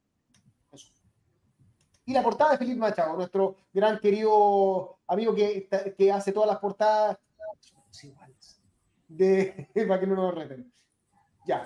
¿Algo más que decir? Nada más. Vamos a pasar, obviamente. Recuerden que The God Machine Tour Yo creo, yo creo que de este, 2023. de, este, de este disco no están tocando nada, diría yo. Del- ¿De qué? ¿De Ah, no, la The Edge of no. Time? Mm. Nada. Igual, igual hay que ver porque siempre varía un poco el setlist entre Europa, Estados Unidos y Sudamérica. Así que en una de esas, quién sabe. Pero no creo que agregarían algo de esto. O sea, si van a agregar algo de Sudamérica, probablemente sería algo más clásico. No- Igual el set está muy, muy. Oye, Ah, y ojo, que este disco en todo caso fue el primer disco que de Blind Garden que llegó al- a, posicionarse bien en los charts, llegó a ser el segundo eh, en los charts eh, alemanes y entró a, a los charts de Estados Unidos. Eso, Lo fue dije, la gran fueron, ecualizaron, ecualizaron el estilo para llegar a más gente y Sí, está bien. y le funcionó. Entonces, The God Machine Tour, el 14 de noviembre en el Teatro Caupolicán, Blind Guardian, no se lo pierdan, entradas por punto ticket, gracias a la gente de FanLab y a Char. Ah, Yeah. tocan una, tocan una, tocan una, tocan una, tocan una. ¿Tocan una? No voy a todo porque tú dijiste que no quería aparecer en ese programa que vamos a hacer con Red. Oye, yo quiero, yo quiero saber cuál. Cuéntame por chat. Ya. Oye, eh, pregunta, ¿puedo dar mi álbum favorito que no es metal? Sí, Sí, Por supuesto, compadre. Ahora, eso sí, es un disco recopilación. Así que no sé si cuenta tanto. Sí, cuenta igual, compadre. El Ava Gold, Ava Gold, sí, yo iba a decir que Ava, fanático. estaba pensando que Ava Ava, es probablemente una banda que a mí me gusta y inspiró todas las bandas suecas que existen. Todas. No, Yo también, voy, Ava yo también- con mi alma. yo también voy a responder. Eh, me costó porque hay bandas que me gustan que son de pop, pero yo creo que son de pop rock. Me encanta Depeche Mode con Furia. No diría que no es rock. Me gusta mucho el punk, me encanta Bad Religion, me gusta The Offspring, ah, me gustan muchas bandas, pero que tienen rock en alguna parte. Me encanta Body Count, con el jefe Ice-T, con el jefe de helado, pero es como rap metal. Creo que la banda que más me gusta, que derechamente no es ni rock ni metal, son los Beastie Boys. Me encanta el Communication. Y que incluso Es- algunos te dirían que es rock, eh, te, te lo pegarían. Lo que pasa es que si, si mismo. rock tener, es tener una guitarra eléctrica, yo creo que para mí Beastie Boys es una por ejemplo, a mí, alturas de Machu Picchu, me cuesta entenderlo como rock. Pero me van a decir, no, pero es que eh, los Jaivas es rock. Yo creo que los Jaivas está por sobre cualquier estilo musical, era lo que hacían ellos en su momento volado con toda la droga del mundo. Lanzaron la- eh, eh, un disco maravilloso a alturas de Machu Picchu que debería estar dentro de la. De, Y lo de que- la No, perdón, eh, termino. Y también me encanta el Chronology 4 de Jean-Michel Jarre. Me encanta Jean-Michel Jarre. Ah, es que me Y eso- un eso sí, weón. Que no es rock. maravilla.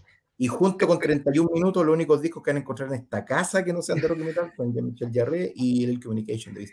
31 minutos Eh, debería ser obligación tener al menos un disco en cada casa de Chile. First Press. No, a mí eh, decía los Jaivas con alturas de Machu Picchu. Si es Eh, que que- te iba a que decir, eh, banda de rock, ¿no? Porque se Ah, que es. también. es rock, es rock progresivo. Yo creo es que eso rock- fue Es después. casi en ese es- es tiempo rock progresivo casi quitando el rock. Es proto, proto progresivo. Yo creo que no era rock hasta que en los últimos años, cuando lanzaron los discos más actuales, el Trilogía, el Todo Junto, ahí le empezaron a meter más rock. Pero en los tiempos de Arturo Machu Picchu eran composiciones que no, con- que no son clasificables, o sea, en el fondo componían lo que se les ocurría. Claro. Lo que pasa es que igual, lo que, igual la pregunta es súper difícil, porque, por ejemplo, Depeche Mode, como dice Renzo, yo igual lo metería en el no rock. ¿cachai? Sí, yo también. Yo no rock. Yo pensé que iba a decir Depeche Mode. Es que no sé, no sé si, si no va en rock. No sé si no va en rock. También me encanta Yo- Joshua Tree de no YouTube, por ejemplo, pero No, estoy a. Sí. A más Claro. rock, aunque no. bueno, si Depeche Mode por usted no es rock, esa es mi banda no rock favorita. Que- Es que hay tanta, hay tanta música no metal que es tan buena. Sí. El Violator. Sí, o- obvio que sí. O sea, yo, por ejemplo, yo, por ejemplo, tengo al, al, al Keeper 2 como mi disco favorito. Y luego tengo un soundtrack como mi segundo disco favorito, ¿cachai? O Sí, sea, pues, el de Treasure. El planeta del tesoro, Claro. weón. Puta, qué, qué buen soundtrack, weón.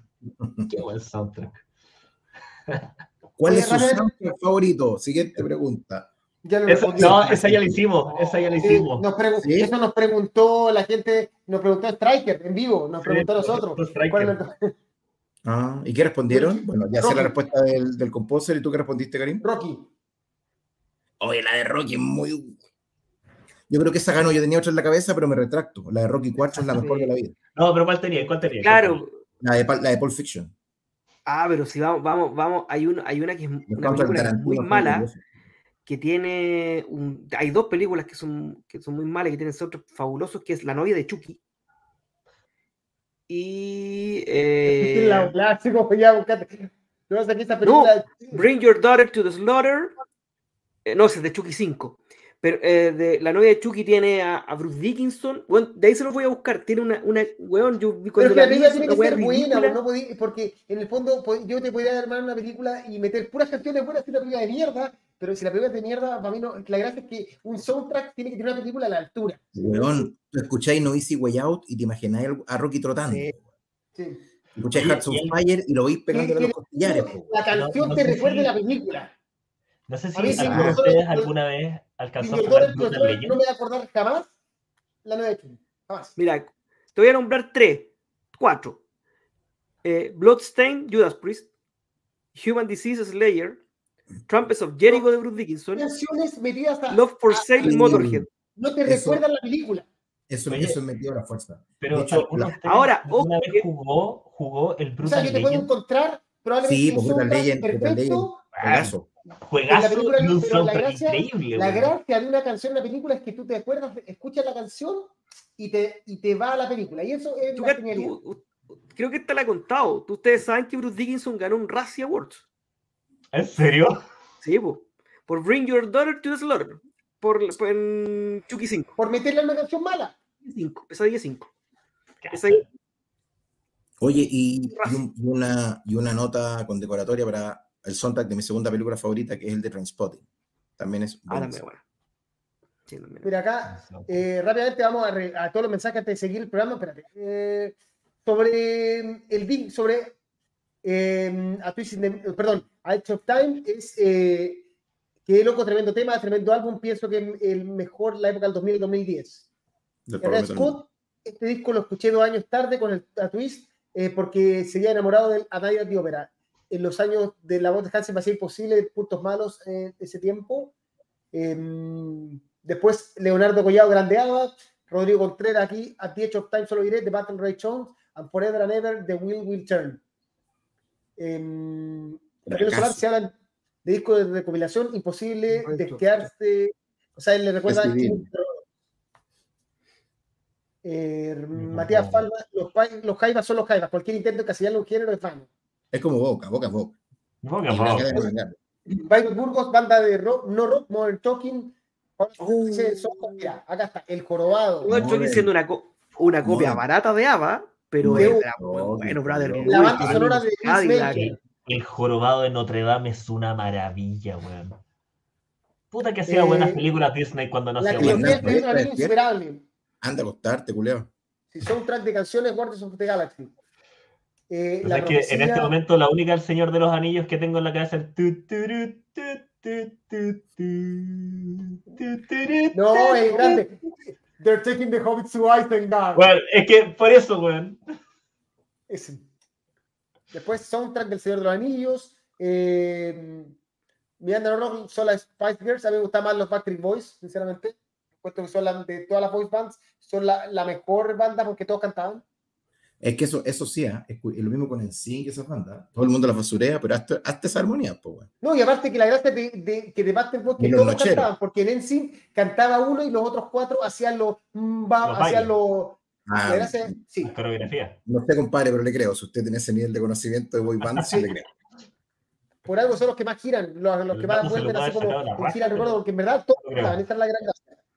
Oye, otro, otro álbum que me me acordé por, por eh, gringa, el One of the Voice de Katy Perry. Esa weá tiene un manso tema, weón. Cacha. Sí, muy buen disco. No lo tengo.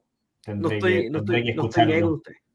Tío Renzo, no, no me manda a acostar, los tengo de fondo mientras estudio, si no me conectaba. Ah. Y el volumen 1 de Mon Laferte. También es un muy buen disco. Nah, ahí Oye. estamos rajando vestiduras, pero todo no, pero la, la verdad es que era el mejor disco de, de la vida, o sea, no... Es un disco bueno me mucho. millones. De no, de no, de no. Porque ya pues, puedo poner Los Prisioneros, que es otra banda que a mí me gusta, o Soda Stereo, pero son roles No, los prisioneros de rock, po. Sí, Los pues, prisioneros Stereo, son rock. rock Ahí de no hay ninguna discusión. Los prisioneros Stereo son para, rock. para ustedes tres. ¿Qué opinan del cover de Nothing Else Matters de Mon Laferte? Es Yo lo bueno. encuentro, yo Yo lo lo encontré a toda raja. Yo a mí también me gustó. Yo lo encuentro No tiene horrible. A personalidad. mí me encantó. Encuentro no es necesario. Puede que no haya sido necesario, pero lo encontré weón, muy bonito. ¿Mm? Vale, es que- lo que quieran, pero lo encontré muy Lo que pasa bonito. es que, a ver, eh, mi problema con, ese- con esos eh, covers es que se, se pierde el, el- el sentido de esas canciones, porque a Nothing Else Matters está en un momento de Metallica ya, ya empezando la decadencia, la, toda la- todo el desastre interno, todo, entonces eh, hay una hay una forma de cantarlo que representa mucho el momento. La gracia de Metallica, por lo menos en los primeros tiempos, era que lo que tú escuchabas en el disco era lo que la banda vivía. De hecho, los momentos malos de Metallica suenan como el orto, porque la banda estaba internamente como el orto. Entonces, hacer covers de repente me, pierde eso. No es una canción que haya nacido de, de- de un productor que, oye, ahí está la canción, cópiala, eso canta. Me parece que, que se pierde la magia de lo que estaba viviendo. Eh, sí, suena bien, pero eh, es Sí, como- pero el yo creo que el contexto de todos esos covers es distinto está, también. está sufriendo, está, no, no hay sufrimiento, o sea, la- ella puede, y eso a mí sí me marca diferencia. Oye, eh, es interesante eso de que la banda efectivamente saca discos como en su momento. ¿no? Tengo, o sea, cuando uno ve el, el- el documental de Some Kind of Monsters, entiende por qué Sun Anger es el disco que es. Es muy heavy.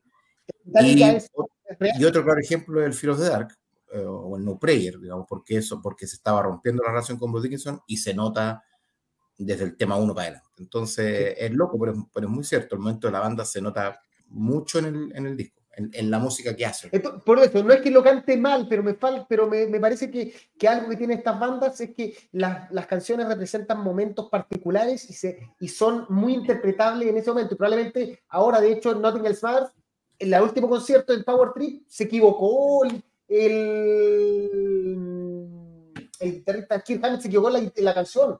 A ese nivel, Weón, o sea, está, YouTube está lleno de fails de Metallica en vivo. Lleno. o sea, hecho, una cosa, pero, aburrido, pero es una canción que representaba como- fails de Metallica en vivo. Hay, todos, hay gente que se dedica Compilaciones, a compilaciones. capturar y hacer compilados de errores de Metallica en vivo.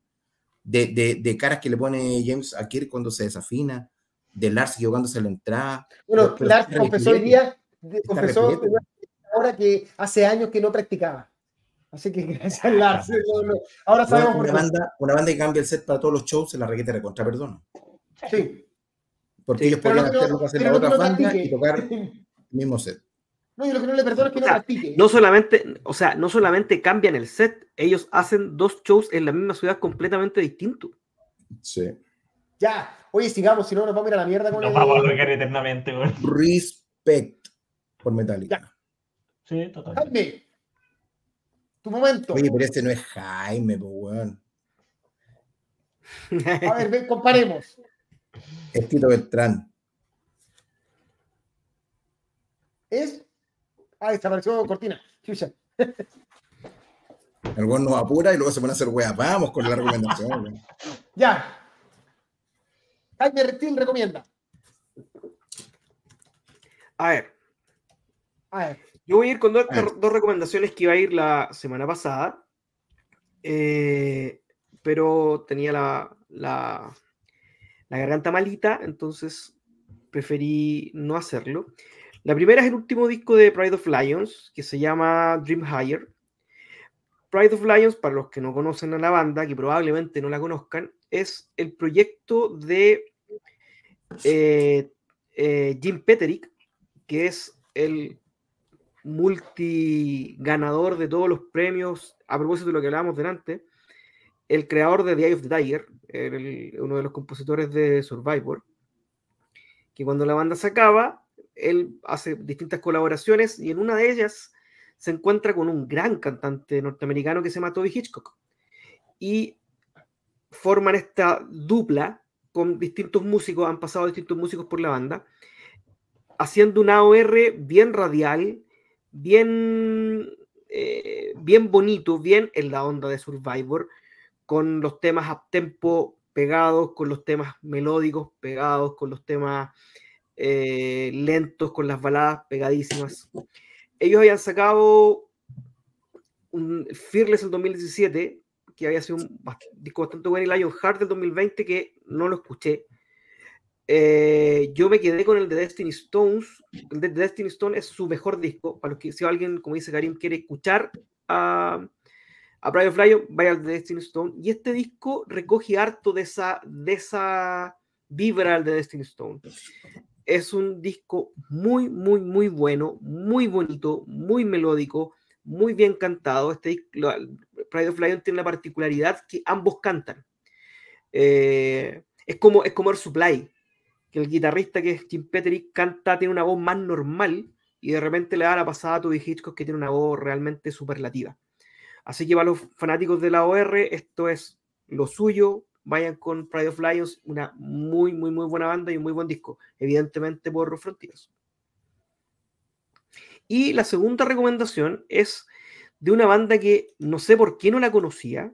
eh, es una banda sueca, si no me equivoco, que se llama eh, se llama eh, The Flower Kings y su último disco se llama Look at You Now. Esta banda tiene como 16 discos. Y yo buscando, en mi pega de editor de este, de este lindo podcast, me pongo a buscar cositas y digo, ah, esto es progresivo, a ver, escuchémoslo.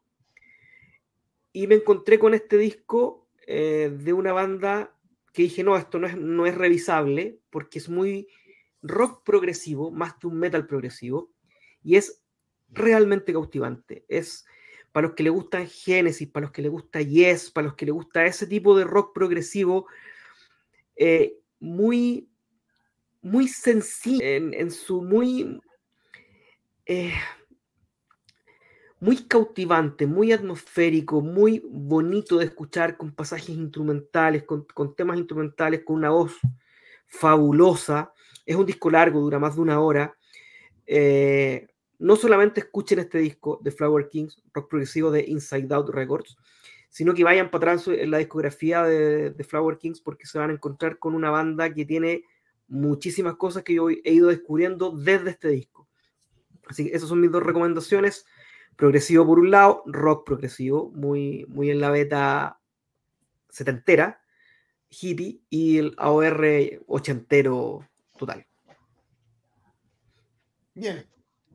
Esas fueron las recomendaciones de Jaime Steele. Algunos comentarios. Mira, Pedro dice que sí es Jaime, efectivamente. Eh, Pablo Moya dice: Viene ahí Jack Black. Y Sebastián Fonseca, una mezcla entre Jack Black y, y Boris. Oye, eh, Juanón, no, Jaime Morales, genial Pride of Lion, una OR muy bueno. Eh, Pedro, Flower Kings es una tremenda banda. Y eh, Red Scott, Inside Out, ha sacado tremendos discos. ¿Para qué decir la época de los 2000? Sí, la banda Inside Out es como, es como el Frontiers, pero para el progresivo. el progresivo, Totalmente. sobre todo el progresivo gringo en, particular. Ya. No, no creáis. También tienen harto de afuera, según yo. Ok, vamos. De nuevo, seguimos con reviews.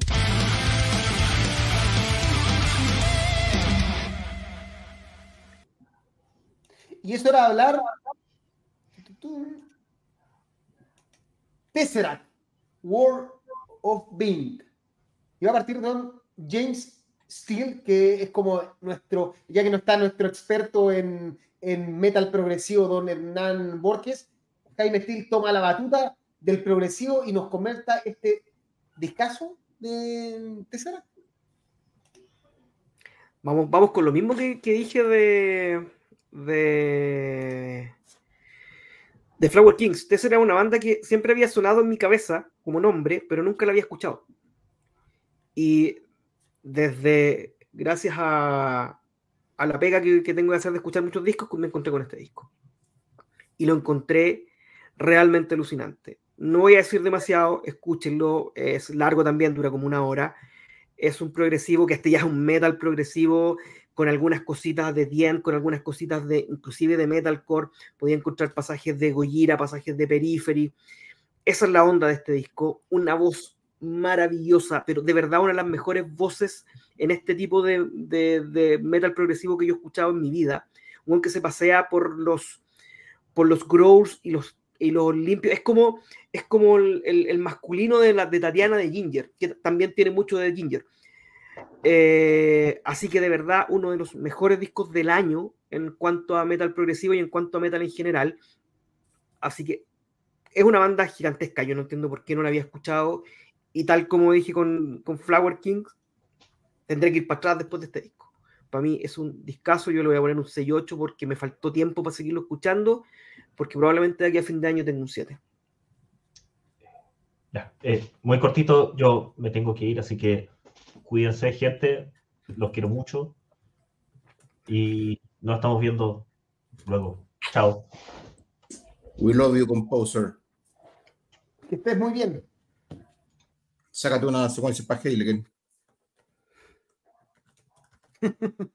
Pasando el dato. Pasando un dato. Renzo. Eh, a ver, yo lo escuché, la verdad que no lo escuché con la atención que merece, porque cuando, cuando me toca escuchar un disco para el podcast, lo escucho varias veces para hacerme una opinión lo más fundada posible. Me- pero si me preguntan cuál fue mi primera impresión al pasar el disco, me pareció una locura. De hecho, les comenté, les dije, oye, qué bueno Tesseract, weón", que de hecho tocaron hace poco en Chile, o eso Mm. fue hace relativamente poco. Y una banda que no estaba en mi radar, efectivamente. Eh, es verdad que el, que, el, que el podcast me ha hecho escuchar cada vez música, más música de este tipo. El tema 2 de este disco que se llama Echoes eh, fue directo a mi lista de, de favoritos. Eh, me dejó turulato, efectivamente. Eh, a ver, es fácil, es fácil eh, eh, sorprenderse con el progresivo cuando no eres nato de este estilo, ¿no? Como que de repente como que ha ido perdiendo la capacidad de asombro con, con ciertas bandas. Me acuerdo que a, a Threshold no lo escuché mucho tiempo, cuando escuché un disco de Concha tu madre la buena, me pasó con Rivers, me pasó con Heiken y me sigue pasando. Eh, pero la verdad que a mí este disco me dejó muy, muy, muy perplejo y al igual que Jaime tengo tarea de irme para atrás a escucharlo, así que eh, al menos que en mi primera, en mi primera pasada le pongo el mismo 6-8 que Jaime. Me pareció eh, superlativo. Eh, sobrecogedor en niveles abismales, diría mi amigo Jaime. No, el otro Jaime, el más exagerado. Sí, la cagó. Hay otro Jaime más exagerado, más chico y más exagerado. No, Eh, eh, bandaza. Y aparte, la carátula, el arte me encanta. weón. También en encanta. Naval Guachito. Sí, Eh, aléjate, Satanás. Déjame Oye, eh, a a 9.20 el dólar, weón. yo lo, yo lo escuché, yo escuché a Tesseract para el CL Proc, po, y, y no, algo pasó que no- algo No pasó el esa vez. Que no me, que escuché más otras bandas, no, weón. Eh, y ahora parece que con este disco le voy a tener que le voy a dar la vuelta que no le di para el CL. Pare- parece ser que eh, Palcele Pro venían con el disco anterior, que es el Sonder, creo que si no, yo, Sí, el si no Sonder. me equivoco, y que eh, por lo que yo estuve leyendo, es como el disco bajo del último tiempo de Tesseract. Eh, que no, no causó tanta conmoción y que de hecho muchos de los, de los fanáticos de Tesseract encuentran que World of Ink es como un regreso a la... Gracias Carlos Sepúlveda ahí por tu, rápidamente, por tu aporte, todo suma, gracias por todo. Finita, gracias, hermano. Ya. Eh, y a toda la gente recuerden que nos pueden apoyar, eso todo se suma para ir mejorando este programa. Bueno, volviendo al tema, entiendo que Tesseract eh, y aquí el mismo Pablo González nos dice que fue un gran disco y que recomienda el Alter State como, como gran disco. Entiendo que ese es el gran disco de último tiempo y que Sonder, que fue el disco con que vino Tesseract a Chile, eh, es un disco menor un disco que no se entendió tan bien. Y puede ser que eso obviamente causó tu impresión, Jaime. Amigo.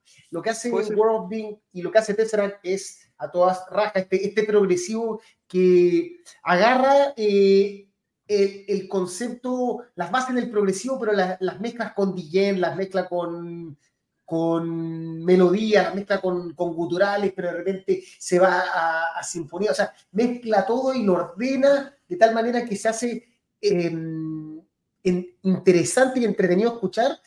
eh, qué nos pasa con Riverside, qué nos pasa con Soen, qué nos pasa con, eh, con tantas bandas del último Sí, tiempo. que me lo voy a perder. Haken. eh, ese, ese es el estilo progresivo que probablemente está, rompió el canon de, de la de la pirotecnia innecesaria del, progresivo ante- antiguo, que era como que ser progresivo significaba tocar solos infinitos tras solos infinitos en canciones larguísimas. No, estas bandas entendieron que se puede ser mucho más radial, si se puede decir la palabra, pero eh, sin dejar de ser complejo y que a la vez la complejidad no se vuelva una cosa inescuchable. O sea, en el fondo, el equilibrio es el adecuado. Para mí, Tesseract va súper bien en este disco. Te diría que me gust- le pondría un 6-5 por mi parte. Perfecto. Para la nota el- Eh, vamos a Dice comentar. Fechada, Pedro dice, Tesseract es una banda muy buena, muy parecida a Soen, tal cual dijimos, muy recomendable. Y bueno, en lo que decía Pablo González, que es un gran disco, nos recomienda escuchar Altered State. Altered State. Alter, ¿verdad? El Altered es como el de Entombe. Oye, quiero decir, o sea, muy, muy, muy brevemente, que hoy día cumpleaños el, mi disco favorito de Creator, que es el Endless Pain, y uno de los discos más alucinantes del trash de la, del universo. No un número cerrado, por lo tanto no lo revisamos acá, pero vale la pena darle un feliz cumpleaños al Endless Pain porque cambió tantas cosas ese disco. No es mi favorito, pero es un pedazo de disco. Es mi favorito Creator. Sí. Ya. Es un pedazo de disco. Pedazo. de Seguimos. Y, y aunque me equivoqué el orden, lo logré arreglar. El problema es que se me había pasado la importa. pero es el momento de hablar de los 30 años de Icon de Paradise Lost. Probablemente eh, un disco icónico dentro de la carrera de Paradise Lost, porque, eh, bueno, aquí como Renzo tiene el disco, voy a invitarlo a él a hablar primero. Es tan, tan importante en la carrera como que hay un quiebre del sonido, tal cual del sonido de Paradise Lost, que deja un poco el sonido, eh, no sé si de metal de, que tenían, a una cosa ya más única, más, este es el sonido de Paradise Lost. Sí, no. Paradise Lost Mm. es una banda que se ha paseado por muchos estilos, desde el Doom Death hasta algo más gótico. Eh, yo diría que ha sido muy variable durante toda su vida musical. No te diría que viene un estilo y que hay con marca un quiebre, ¿no? Desde mi punto de vista. Creo que Los Paradise es muy distinto a Gothic, que Gothic es muy distinto a Shades of God, que Shades of God es muy distinto a Icon, que Icon es muy distinto a mi favorito, que es Draconian Times. Eh, de ahí para allá, One Second, etc. Eh, yo creo que Icon sí creo que debe ser su disco más importante, tal vez combo a combo con el Gothic. Eh, es un disco tan relevante que después de 30 años lo deciden regrabar. O sea, ellos están celebrando este cumpleaños con una regrabación del disco, que básicamente es el mismo line-up, solo que con un distinto baterista. Eh, se nos cayó Karim de la emoción. Eh, pero la verdad es que, la- aparte, el Icon es un disco, al igual que el Draconian, muy fácil de escuchar. Es un disco eh, muy poco pretencioso, pero a la vez muy potente en sus melodías. Recuerda mucho a, a- al Black Album a ratos. Es como escuchar a Metallica mezclado con, con algunas melodías un poco más Doom. Sí. Eh, nada, es una exquisitez, pues para eso lo hace una exquisitez de banda. eh. Eh, es Doom Dead, eh, eh, es el Doom Dead por definición, no es, no es este Doom demasiado cabizbajo, tampoco es el Dead Metal tan rudo, es una mixtura exquisita. Paradise Lost está en el Olimpo de las bandas por su originalidad y porque vienen desde el 88 sacando discazo tras discazo. Alguno podrá decir de que el Obsidian tal vez no es tan buen disco. Me parece que pocas bandas son tan camaleónicas y tan brillantes en cada faceta como lo que hace Paradise Lost. ¿Tú crees que el Obsidian es un muy buen disco? Sí. Porque yo sentí, sentí, sentí de, que la, de, que la, de que el público fue un poco hostil con él. No, yo, yo- yo- de hecho, yo, cuando hablamos de los discos del 2020 y estaba revisando un ranking de varios, de varios editores, o sea, no editores, varios redactores de un, de un sitio, el Obsidian me pareció harto. A mí me gustó, hasta yo lo puse en mi ranking ese, año. No, a mí, a mí Me me gusta, a mí me gusta el Obsidian. A mí me gusta el Obsidian. Definitivamente. Bueno, a mí me gusta todo lo que hace Paradise Lost, la verdad, en, en, en alguna medida. Como digo, al que me vuelve loco es Draconian Times, pero es una cosa personal. Pero el Icon también me gusta mucho. Y, y la verdad que cuando, cuando, cuando escuché la, la regrabación de los 30 años también quedé sorprendido, porque lo primero que uno dice es, como diría mi amigo Karim, ¿para qué? ¿Para qué? porque el disco suena bien, está bien ejecutado, no es un disco que necesita una grabación porque está mal tocado, porque la mezcla esté mala. Y la verdad que eh, es, es, es rico escuchar. Eh, tiene, tiene sus cositas. Eh, es una de las pocas regrabaciones que yo le doy el dedo para arriba, la. La mayoría son dedo para abajo. Ni hablar del Clayman. Mm. El Clayman es uno de mis cinco discos favoritos de la vida. Mis amigos, de, mis amigos que son muy mis amigos, lo saben. Eh, y In Flames hizo un asesinato con ese disco absolutamente innecesario. En el caso de la regrabación del, del Icon, eh, estaba a comprárselo. Tendría, los tendría los dos. Así, así de tanto me gustó. Yo, Así, o sea, yo un para- para el single. ¿Cómo? Yo creo que sa- sa- sal- salió solo el single del, de Widow. la regrabación, Widow, sí. Sí. O sea, mira, es tan camaleónico para los que para nuestro amigo Víctor Alfonso Vega, su disco favorito es el One Second, que es donde, que es donde para los pasa de este Doom eh, medio gótico a algo completamente comercial. Sí, One. Second debe, de- debe ser por paliza el disco más oreja de, de Paradise Lost y después sacaron el Host, que es un disco que lo podría haber sacado de Pitch Mode fácilmente. Así Sí. de camaleónica es la banda.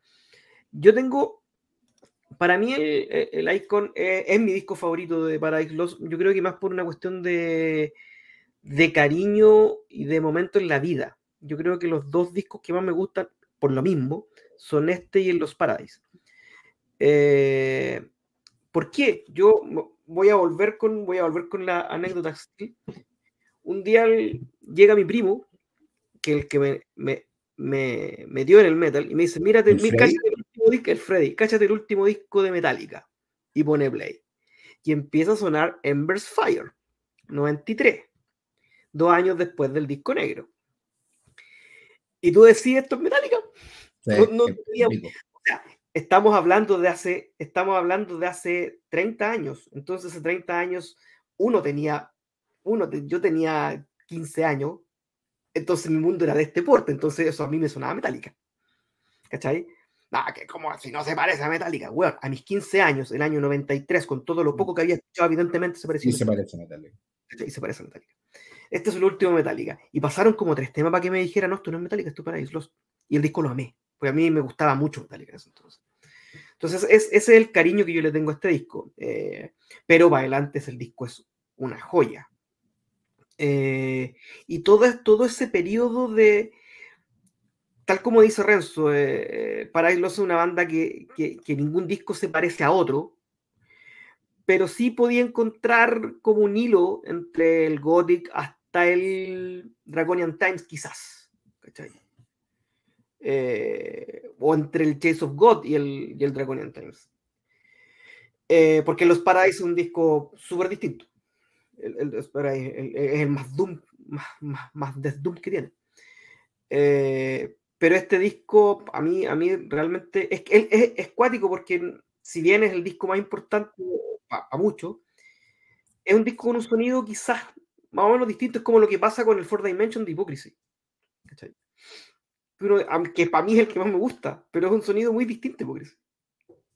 Partiendo por, por, por Apocalypse, que es el, el tema que. Así que no, eh, gran banda para Ice Lost. eh, mi amigo Sergio González dijo, no, yo te- cuando salga el- el- este, la revisión, yo te lo traigo. Estoy esperando que lo traiga cuando salga la revisión. Porque otro disco que es imposible de encontrar.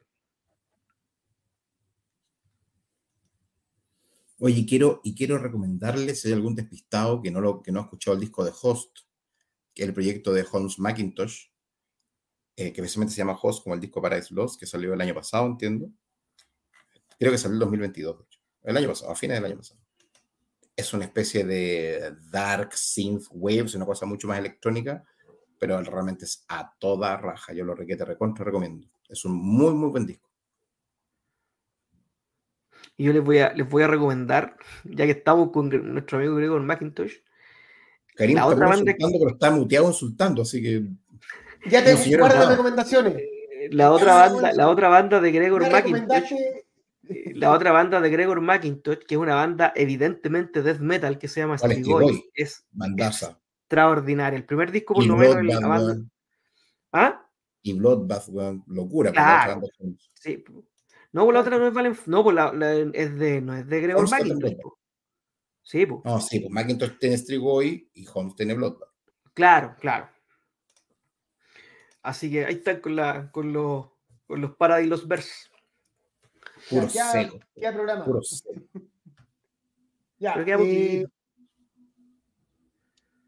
¿Qué más? La gente dice mi favorito es Draconian Times, Leonardo Collado también. Medio sé, Eh, mientras lo sigo escuchando. Draconian, Draconian Times, eh, Cristian Arena, no, Byron Burgos, The Pledge Within. Y Luciano Icon es una maravilla, pero el favorito son el Draconian y el Tragical Island. El público sabe mucho, el público está conmigo, que el Draconian es muy rico, muy rico. Pablo Nostiglia, considerando que el Icon es un disco fundamental, mi favorito es Gotti. Para los es tremenda banda. Tremendísima. Ya. Renzo, ya que no tenemos acá al, a- al chico, es hora de seguir con reviews. Y el último review de la semana, banners, la música, porque que parte del. Oye, eh, rápidamente acuérdense que nos pueden apoyar como la gente nos está apoyando con algunas lucas para poder hacer mejor este programa. Pero vamos con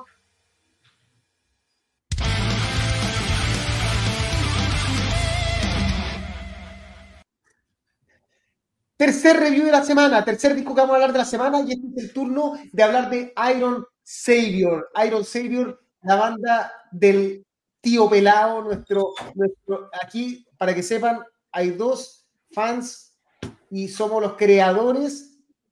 No, pero tú no eres parte fan club del, chileno, de- los cuentos del fan pelado. club oficial. El fan club lo creé yo y Renzo. El fan Sí. club oficial del tío Pelado, el fan club de Iron Savior que lanzó esta semana Firestar. Firestar, el disco que lanza mientras eh, Iron Savior no lo está pasando bien, después del cáncer que, que tuvo Jan Sorenegger. Ahora, de hecho, el mismo eh, gran Piet Ciel, a- el día que se lanzó el disco, está siendo operado de, de su tumor. Ah, Pero nada, vamos con un poco de Jaime Iron Savior. Resuel.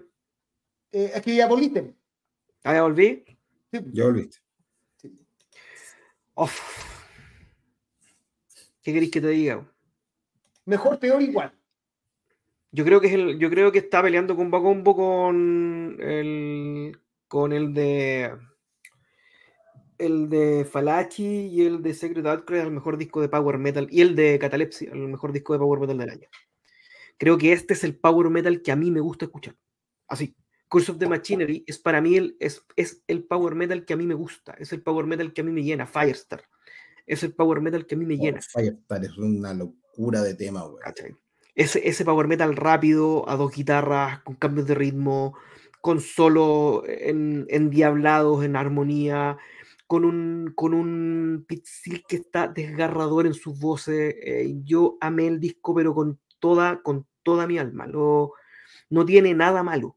El disco es extraordinario. eh, con todo, yo, yo, yo, aparte que yo adoro a Iron Savior, creo que, insisto, el, eh, eh, Iron Savior tiene la, y el tío Pitzil tiene, debe hacer de los mejores coros del power metal.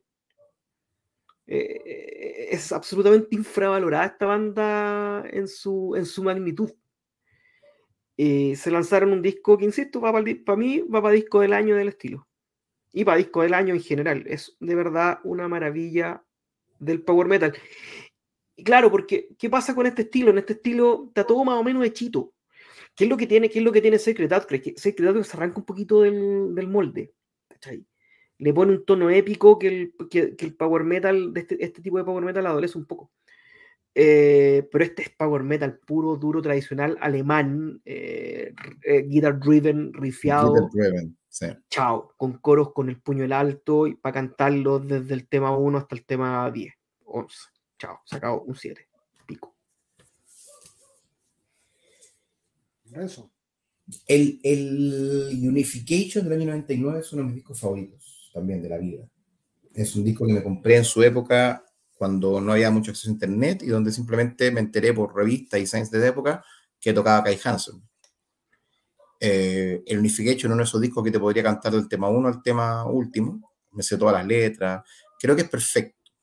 Desde ahí que yo tengo un romance con Iron Savior que nos ha llevado muchas veces a bromear con Karim y decir que somos el fan club oficial de Chile, los cuentos del pelado, Tales of the en nuestro fan club oficial del tío pelado. Me encanta Iron Savior. Hay discos más, más inspirados que otros. Tal vez Skycrest se llama el anterior, el que viene antes de Reforge. Sí. Uh, tal vez no me convenció tanto. Pero me pasó con este disco lo mismo que le, que le pasa a Jaime. Creo que, que, los discos que son brillantes exceden las opiniones, objetivamente. Este disco está muy bien hecho, los coros son perfectos, suena rico, es un momento de inspiración muy grande. Eh, y efectivamente Firestar es un tema que me hace llorar, me hace llorar así como los grandes clásicos del Power Metal. Creo que, creo que, que no tengo mucho que agregar a lo que hizo Jaime porque es tal cual. Creo que Pete Silk hace unos coros brillantes.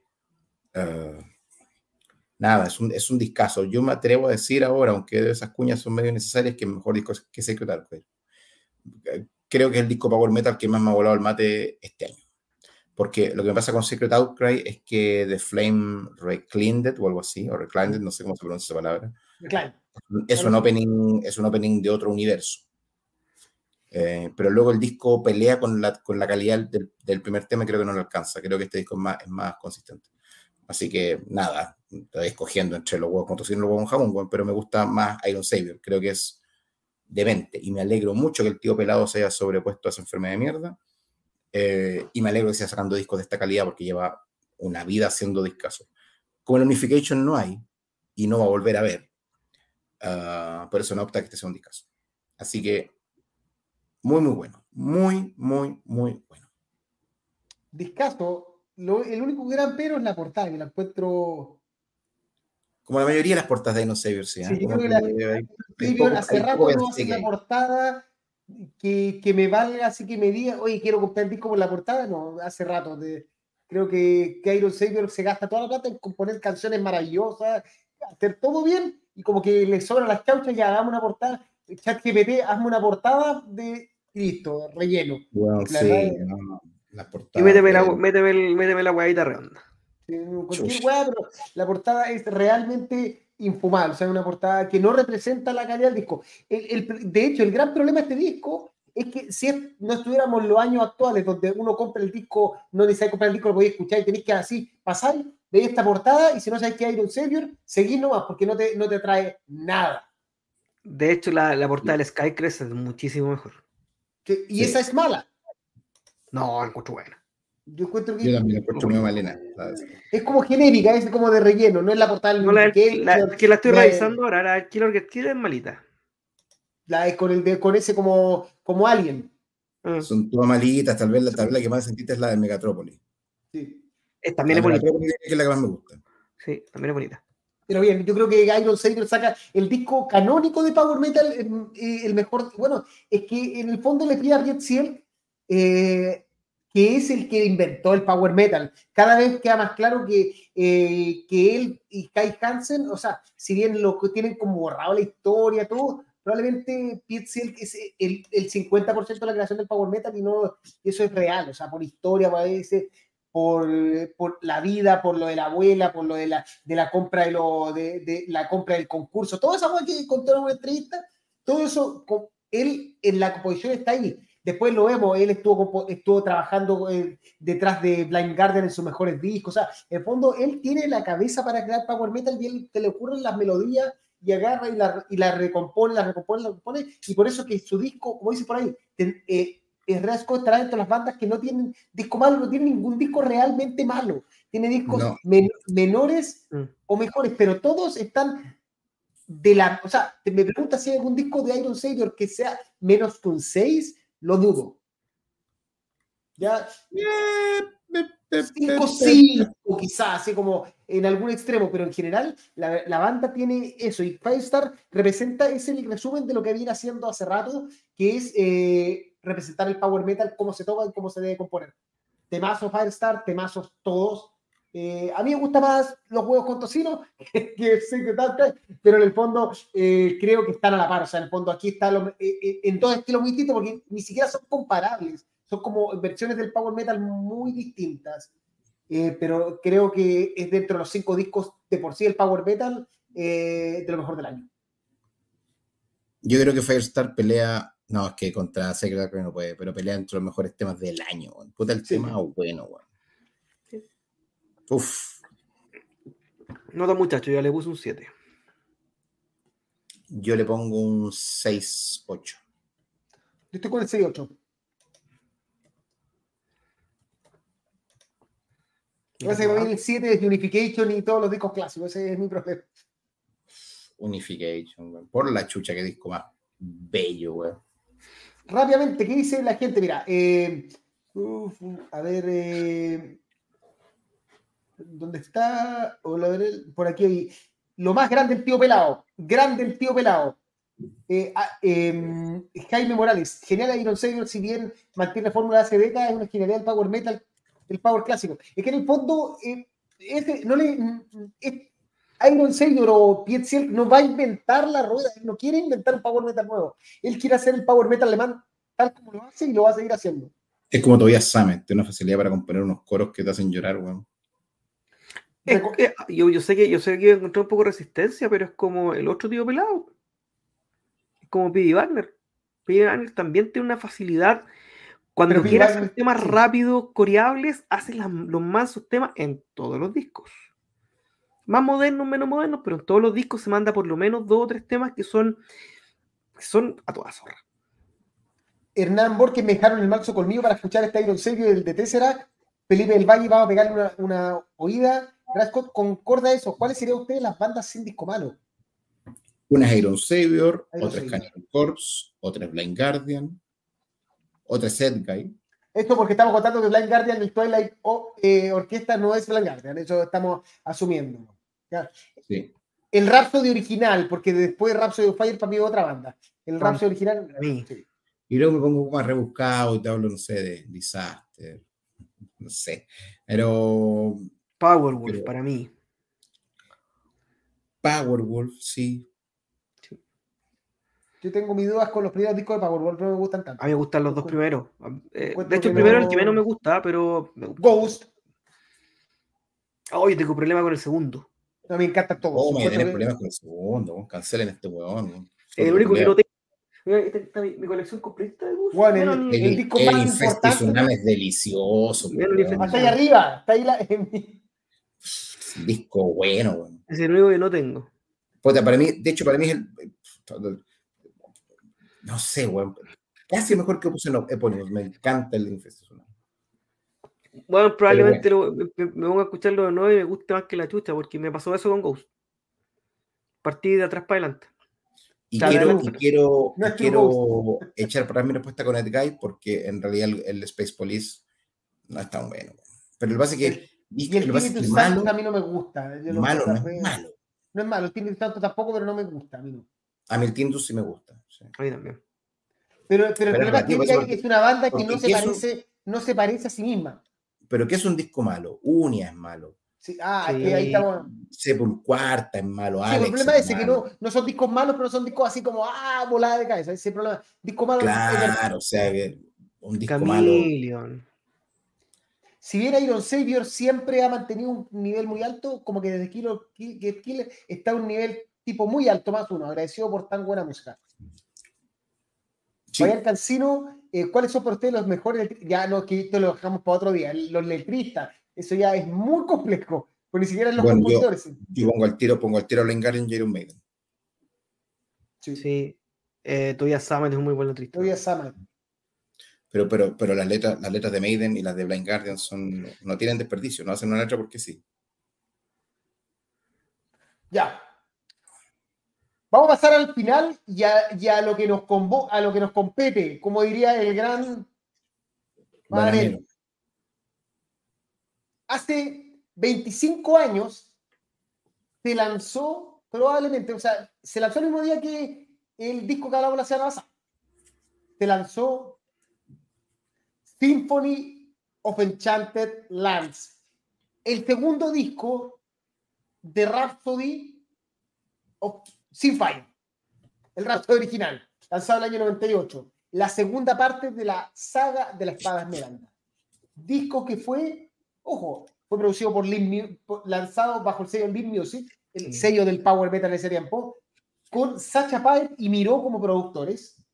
Este disco que tenía a Fabio Leone, Luca Turilli, Alex Staropoli, Alex, Alessandro Lota y Daniele Carbonera en batería todavía, y que tenía de invitados a Sacha Paet. Eh, dentro hay Thomas Redke en los coros. ¿Quién más? Está eh, Manuel Staropoli. ¿Quién más? Eh, Manuel Staropoli, lo dijimos, y producido y todo eso. En fondo, este llegó increíblemente, no le fue tan bien, llegó hasta el número 54 en Alemania y al 66 en Italia. O sea, Y este disco que hoy en día, tú puedes decir que es dentro de los discos más importantes del power metal de la historia.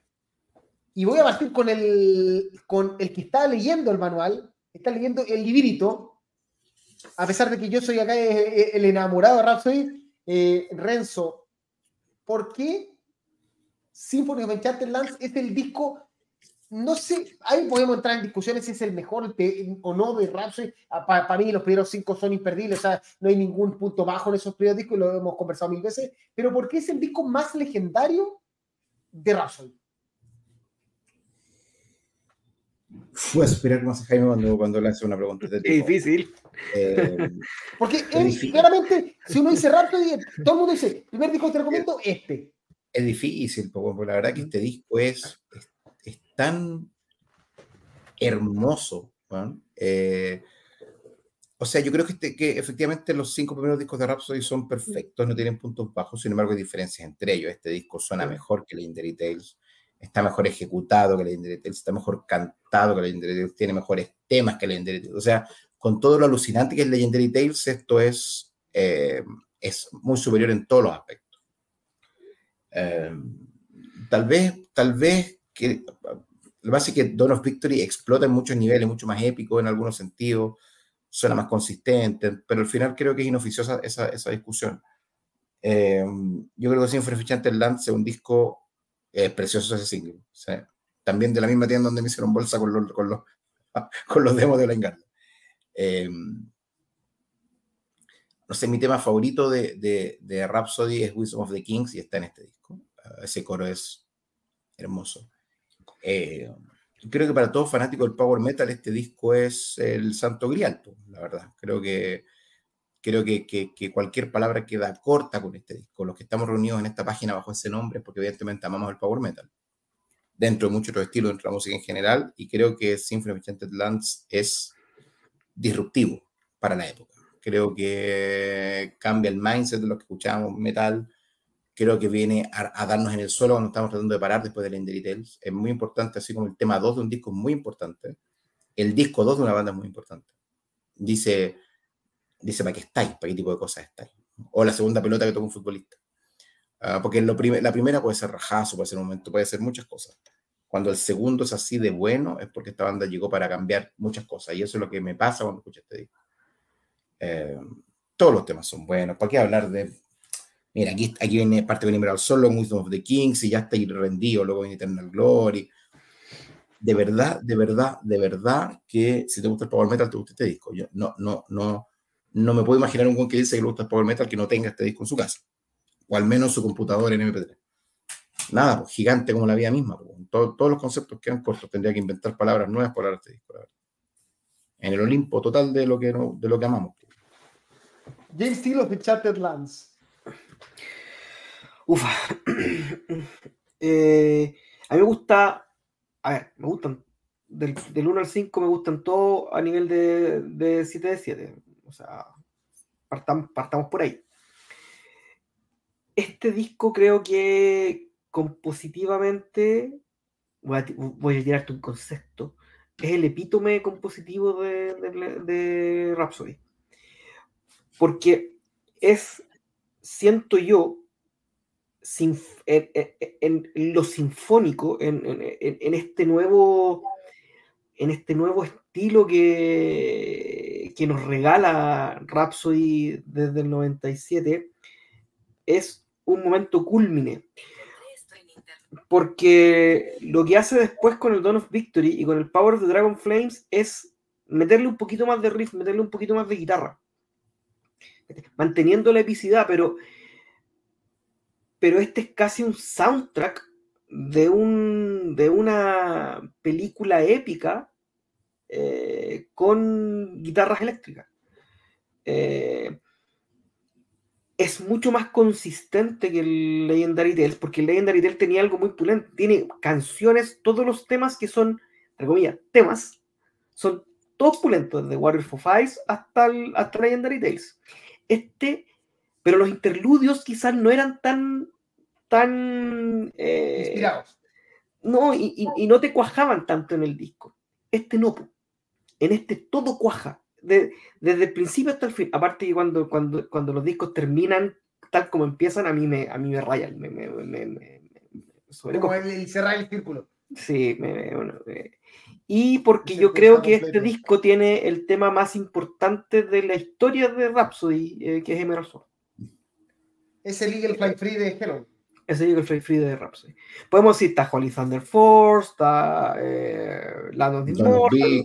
Yo que grité como, como niña, creo- como en todos los conciertos te lo puedo decir. Uno grita más. Pero, pero creo que Emerald Sword es el tema de Rhapsody. Eh, y porque creo que tiene un, Fabio Leone que me voy a cansar, no me voy a cansar nunca de decirlo, es uno de los mejores, junto con Hansi, junto con Bruce y junto con Ronnie, son los mejores contadores de historias. Eh, Son, son, y, y Tate también te cuenta muy de una manera muy bonita la historia. Pero como juglares, creo que creo que Fabio Leone y, y Hansi Kurch hacen una pega eh, que es insuperable. Ahora solo Andy tira polvitos mágicos, sea. Sí, nadie tira bolitos mágicos. No, la Solo gracia Andy de. tira polvitos mágicos, nadie más. Yo creo que, que, mira, a la gente que no sabe, yo este disco, eh, yo lo, la primera vez que lo escuché, lo, lo escribí por ahí, lo encontré pirateado, compré en CD sin haberlo escuchado en ese tiempo, y si mi cabeza ya había volado con Legendary Tales alguna vez que lo escuché en cassette, este fue el día que para mí existió el Power Metal y existió el Metal. Eh, sí, soy joven, yo no, no partí con Metallica, no partí con Iron Maiden, yo partí con Rhapsody, pero este disco con- era era una historia, en el fondo, tú decías, pero ¿cómo alguien puede contarte una historia y estar entretenido escuchando la música, pero tratando de cachar qué te está contando y que agarra la espada y va para allá y mata al malo? Y, no Y lo pasa Arwal, bien, y Aresius y toda la weá, todo ahí. todos los con A, porque todos los, todos los personajes importantes tenían Sí. A. Em, y en el fondo, tú decís, weón, esta weá, de más, además que cuando salieron los Keepers, aparecieron todas las bandas que querían hacer su Keeper. Y pasaron años, todos queremos sonar a Keeper.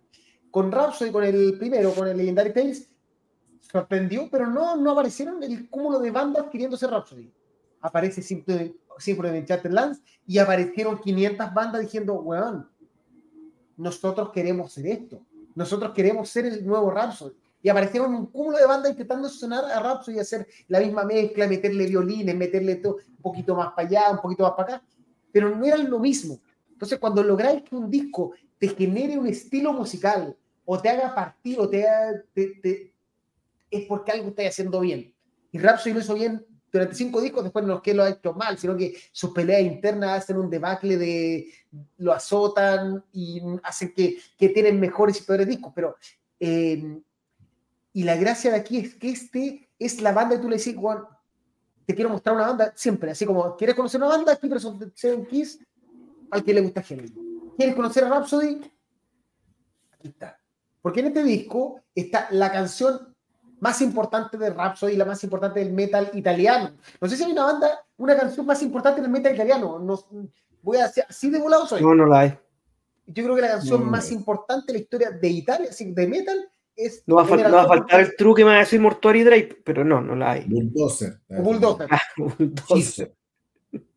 Yo creo que, que lo que estaba haciendo en ese momento Luca Turilli a nivel compositivo con Alex Staropoli cuando se llevaban bien y cuando eh, estaban los dos congeniados, lo que, eh, lo que hacía, y eso que todavía ni siquiera sabíamos que, que Fabio Leone cantaba tan bien, porque hasta ese tiempo él era un cantante espectacular, pero no sabíamos que podía hacer guturales, que podía hacer bajo, o bajos tremendos, que podía hacer todo lo que hace ahora. Si- probablemente este disco, si Fabio Leone hubiera sabido que su voz era así de amplia, este disco hubiera sido aún más monumental. Porque, Yo creo que nosotros no sabíamos. o sea, o quizás no lo intentado, pero los Hearts Vocal el parece nunca lo no la- el Injury Tale no la explota, no la explota tanto, digamos. Mm. Creo que, que Rhapsody cambió Ya, la el- vida el- de- Es aún más power metal. sí. De hecho, hay, hay, cosas que, hay cosas que él ya no puede hacer. O sea, eh, Yo creo que, que realmente eh, yo soy agradecido a Rhapsody, se lo dije a- ahí en alguna entrevista a alguno de los, de los integrantes. Eh, creo que, que es difícil decir qué disco cambió tu vida o qué disco marca tu vida. Para mí, Rhapsody, siempre en el Charter Lands, con Lege- Legendary Tales, marcan mi vida y mi amistad con, con estos dos cabros de acá. se basa en estos discos. Así, así es sencillo. No puedo, puedo decirlo con la tranquilidad que, y la locura que hizo. Yo sin estos discos Yo- quizás no los conocería. De, de hecho, uno, uno de los de los comienzos de show tal vez más bombásticos es Don of Victory. Mm. Sí. Trato de pensar, trato de pensar en otro comienzo de show que me erice los pelos y amando a bandas sea, como de hecho, los shows. Todo show en Chile fue espectacular. Creo que todo pocas weas son más alucinantes que las partidas de, con Don of Victory que dejan a cada weón que está en el, en el público afónico en el tema 2. Es que es, Sí, un- sí, es impresionante. sí. Lo que causa, lo que genera en la gente es impresionante. Sí. Es Euf- la- el- euforia, sí. No recuerdo si me decís cuál es el tema 1 en vivo que te ha volado mal mate. Creo que tiene que ser Don Victory. Y Yo- insisto, yo- por yo- sobre, un por tema- sobre Blind Guardian, por sobre su Pero- y que a la vez es un tema que te genera euforia y moch. Porque tú vas a decir, puta, Nightwish sale a tocar y genera euforia, pero no hay, no hay moch. Pero en Dark of Victory hay, hay gente llorando y hay gente atrás agarrando así, eh, volando, y hay gente con bengalas. Es una weá Y- no- Y aparte, como hemos conversado muchas veces en este espacio, como he conversado hasta el hartazgo en los cientos de miles de millones de litros de cerveza que me he tomado con Jaime, cuando aparte la letra es bonita, el tema se eleva a otro nivel. Porque cuando cantáis Don of Victory, podría estar cantando cualquier hueá, pero aparte la letra es tan preciosa, es tan épica, que todo cuadra. weón. Es, es, todo está bien. Lo que me pasa con Wisdom of the Kings, que de verdad que es un tema que me encanta, ¿cachai? Cantar ese coro, que aparte son preciosos los coros de Rhapsody, porque esa es la otra. Que, que, que, el- que power metal y esta vertiente más italiana, más europea es, es preciosa, pues, weón, porque tiene toda una inspiración clásica, barroca, romántica. Fíjate los coros, fíjate el coro de, de Silent Dream, fíjate el coro Sea of Fate, para, para no hablarte de, de los clásicos, sino hablarte de las cosas más nuevas. La manera en la que Rhapsody encara las líneas vocales y los coros es diferencial, es distinta. ¿Cachai? Porque tenía una banda que está tocando una locura, una cosa muy sinfónica, tiene Luca Turilli que está volando en, los trastes de la weá, pero luego cuando viene el tema de cantar, son melodías realmente trabajadas y realmente preciosas. ¿Cachai?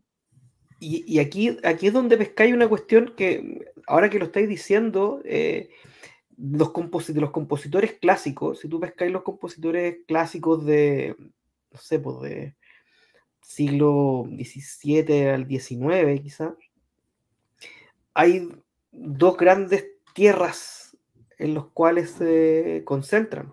Una de ellas, evidentemente, es Italia, y otra es Alemania.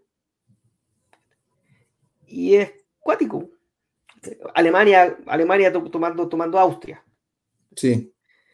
Eh, y es cuático porque son las dos vertientes del power metal, de este power metal melódico con los coros y las guitarras y, y el que, que uno más bonito, más, más melódicamente, más mm, melódicamente bellos.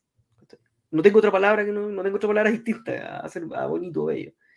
Y, y aquí, evidentemente, hay, eh, tal como decías tú, hay una influencia de, eh, barroca, expresa de toda la, de toda la música eh, clásica docta de, de- de- fines de- del siglo XVIII, XIX, ¿cachai? O sea, yo podía escuchar este disco y mi mamá lo escuchaba. Mi mamá me pidió este disco y lo escuchaba en su trabajo porque encontraba Sí. que era música bonita. No era, no era necesariamente, era, era, no es ese, es música bonita de escuchar. Si tú, probablemente si tú le, poní- le pusieras el, solo la música sin voces, alguien que no cacha de, de, de, de metal podría estar diciendo, oye, ¿esto qué es? Así como música docta, ¿por qué? Así es, lo- nosotros eh, lidiamos constantemente con gente no metalera, con la música en el auto, en un carrete, lo que sea.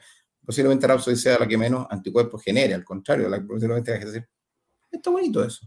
Oye, que canta bien él.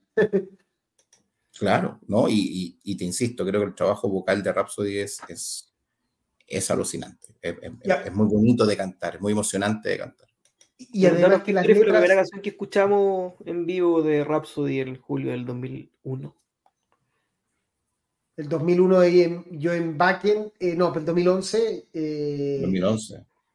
casi exploté. Y de hecho está el video y aparezco explotando, así con la polea de Power Metal blanca.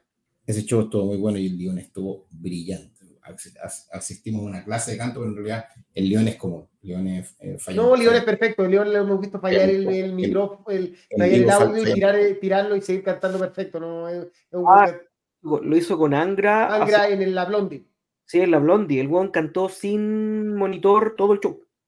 Porque la weá falló, ah, la mierda, ya, el canto. Y no, no falla. Y cantó de memoria, con, lo- con, lo- con, lo- con el backline todo el show. Veamos qué dice la-. Veamos qué dice la, la gente. Volver alto para atrás. Eh, mira, aquí está. For the king, for the land, for the mountains, for the green valley where dragons fly. Eh, Rhapsody es con Lione, Turili y Staropolis. Sí, es una, una batalla perdida, pero ellos Sí. son. Así es. Camilo Solar Discaso, una de las cosas más hermosas de la vida, obra maestra desde el Epicus Furor hasta el homónimo, se escucha completo. Imposible no escuchar Emerald Sword sin el furor épico, un amor de mis amores, una preciosa joya. Vayan Cancino, ese día en Backen, Rhapsody dejó de existir. Los Rhapsody que vinieron después no estuvieron nada mal, pero es otra cosa. En el fondo, sí, ese día que estuvimos, que fue, de hecho, tocaron ahí, tocaron en el Bloodstock o en, el, o en algún festival inglés y fue en los últimos dos shows de Rhapsody completo. Sí. Bayrot Burgos, discaso que en coro la espada esmeralda, la portada, no, como la portada horrible, encuentro la La portada, es puro, es puro Golden Axe. Puta, me Sí. acuerdo siempre de Golden Axe. de hecho, es 100% Golden Axe. Sea, Aparte, volvamos a lo mismo. Estamos hablando del año 98. Hace 25 Anda a años. no al- dibujante que apareció este Sí. año a decir que él hizo el dibujo, eh, por ahí lo vi en Facebook. Yo me publicó. con eh, The Night Mountain, The Night Way, ¿cómo se llama? The Mountain. Ninth ¿cómo se llama? Mountain. The Eighth, The Eighth Mountain. The Eight Mountain. sí. Son portadas más genéricas, estas portadas eran dibujadas reales, o sea, dibujos completamente a manito, sin ayuda de nada. Dame Sí. esta. Ahora la de Dawn of Victory es la mejor de todas. La de Dawn of Victory es alucinante. Esa. Qué preciosa. Solo, solo puedo decir Holy Dragon, mi favorito junto a Dawn of Victory. Eh, Felipe del Valle, Yes, Mighty Warrior. Camilo Solar, a mí no me gusta este disco, yo lo amo con todo mi corazón. Alejandro, una maravilla de disco, portada, letras, todo hermoso. Red Scott, Aparte, aparte que, aparte como, bueno, ustedes dos tienen el disco ahí, yo no sé si tengo el CD aquí adentro, bueno, o lo puedo haber vendido, capaz que se lo haya vendido a Renzo.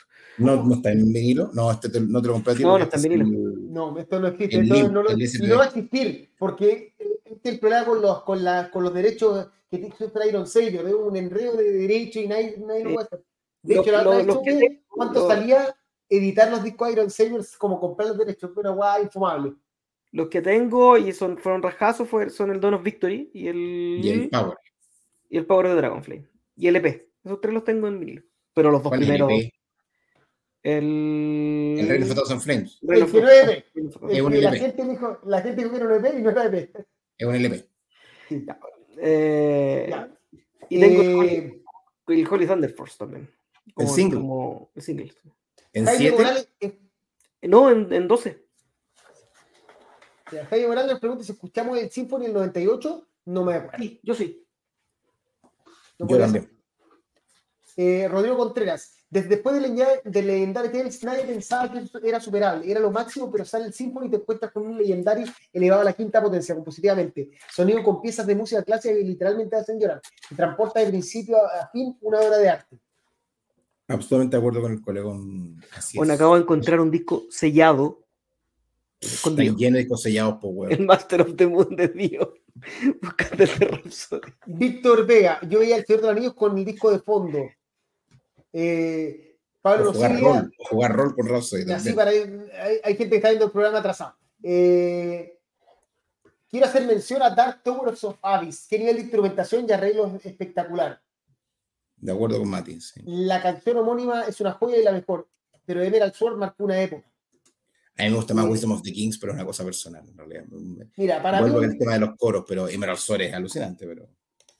eh, Emerald, eh, Herrera Scott dice, para el mejor disco que sonó a Rhapsody en años posteriores fue el Fairyland of War y Osiria.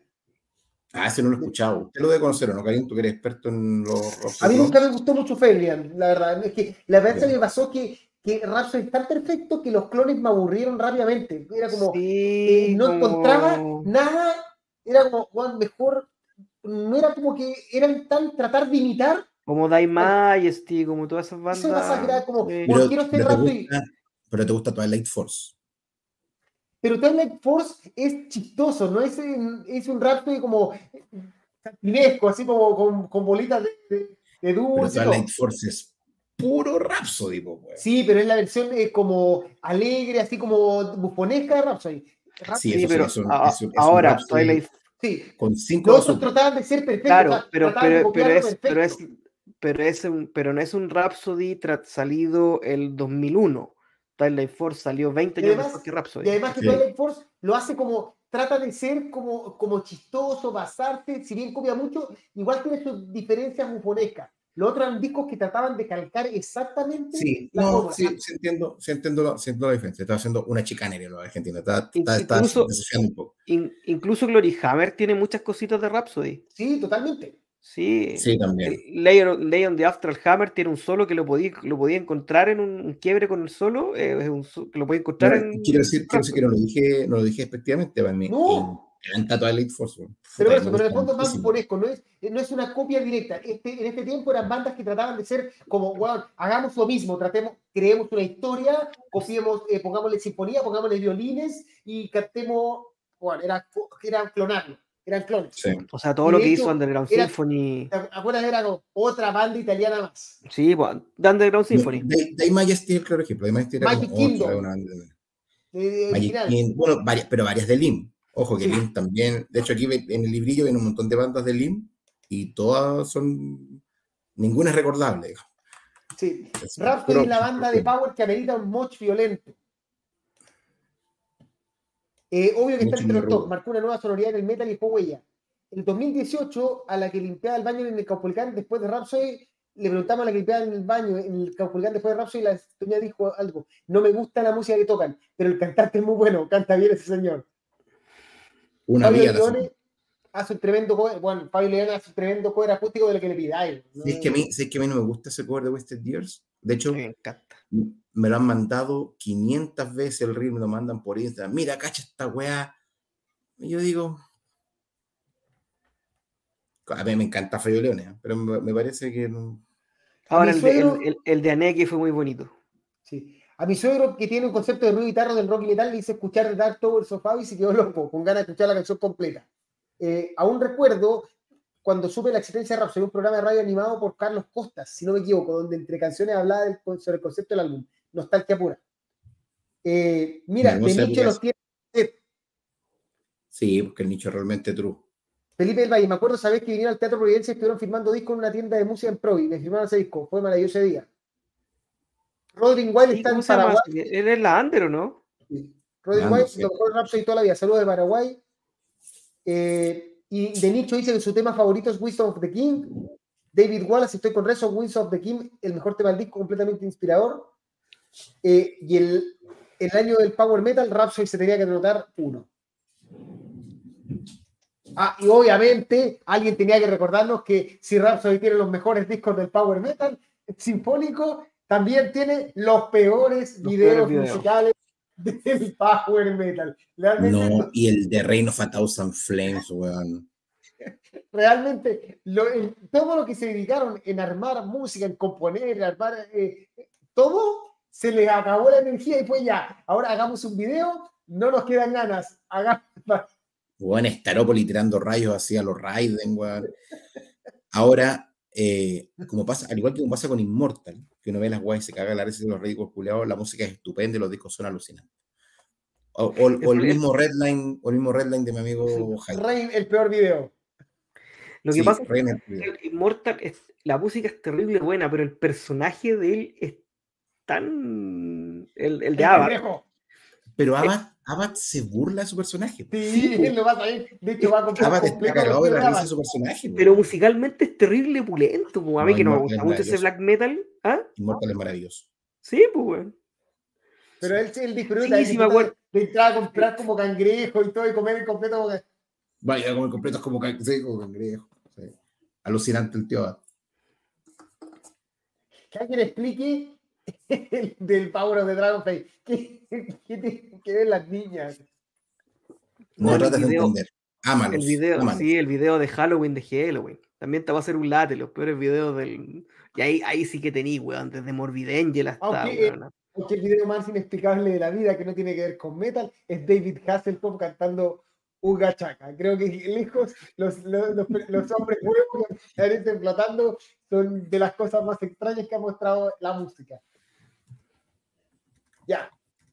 Eso, Vamos a hacer, vamos a hacer un especial de, de, de video, vamos a hacer como Beavis and Butthead. Y podemos mostrar, ahí podemos mostrar 15 segundos, alguna- o podemos mostrar los videos, o no, o no, no monetizar, podemos buscar la manera. Ya.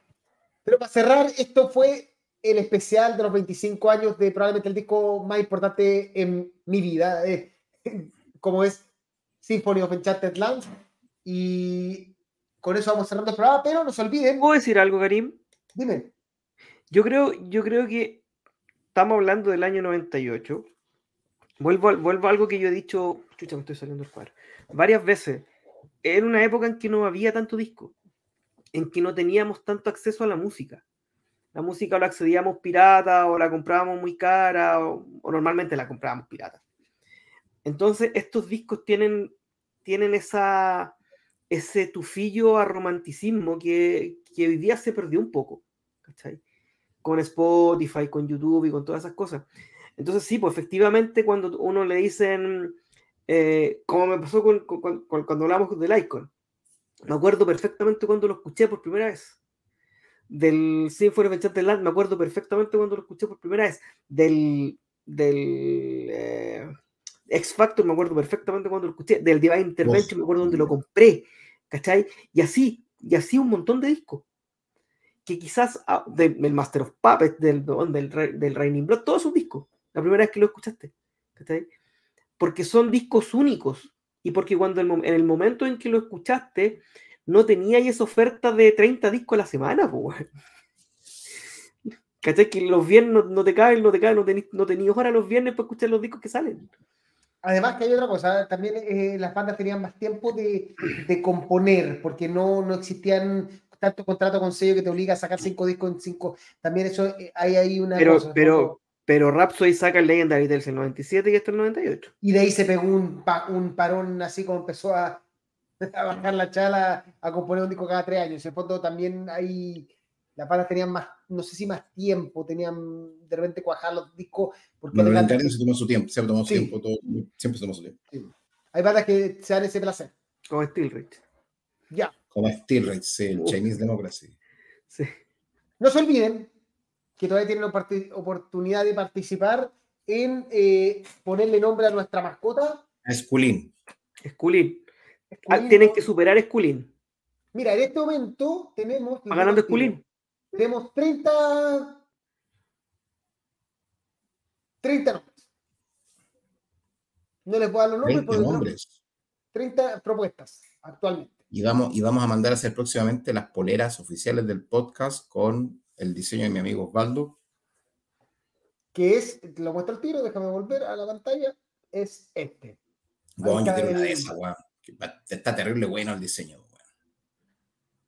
Ya, Es una mezcla sí, entre Silverio Silva y el one de la Real Dead One. Con el de Mega. Y con el Sí. one y con Big Rattlehead. sí. Comic La idea es que cada persona participe solo una vez. No, ahí le dejamos el. Silva, bu, el- el juego que trajiste para acá. Aguante Silverio La- Silva, sí. Las, 30 Caracoles. de las 37 personas que están conectadas, nadie conoce a Silverio Silva. Caracoles. Sí. Sí, Caracoles. caracoles, sí, sí. Sí. Ya, sí. así que eso. Ahí está el link para que, se, para que puedan, si quieren poner el nombre de nuestra mascota. Y para cerrar el programa, porque llevamos 2 horas 20, la semana pasada lo logramos hacer más corto de 1 hora 45, hoy día nos fuimos a la super chucha. No, estaba, estaba pegado. Cuando dijimos, cuando íbamos los cuatro, te- te voy a hacer a la chucha. No importa, lo paso bien, me caen bien, Sí. cabrón. Es una es terapia para mí.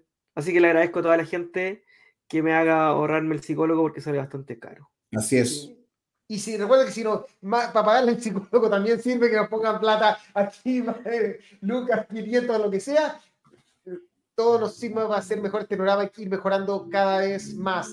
Muchas gracias por la sintonía, muchas gracias a las casi 40 personas que estuvieron conectadas casi todo el programa. Recuerden que tenemos programas entre medio, los live por los conciertos. Subimos hoy día el de, el de Destruction en vivo y nos vamos a estar viendo en la próxima semana con quién sabe. Y yo probablemente voy a estar en A Santiago. propósito de así que- eh, puta, lo hablamos delante.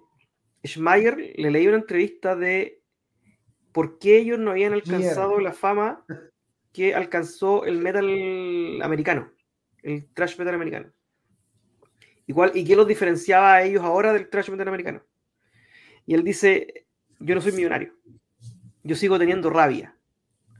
Si yo, yo tengo, si yo me comprara eh, carteras Gucci, evidentemente no podría seguir teniendo la rabia para hacer los discos que hago.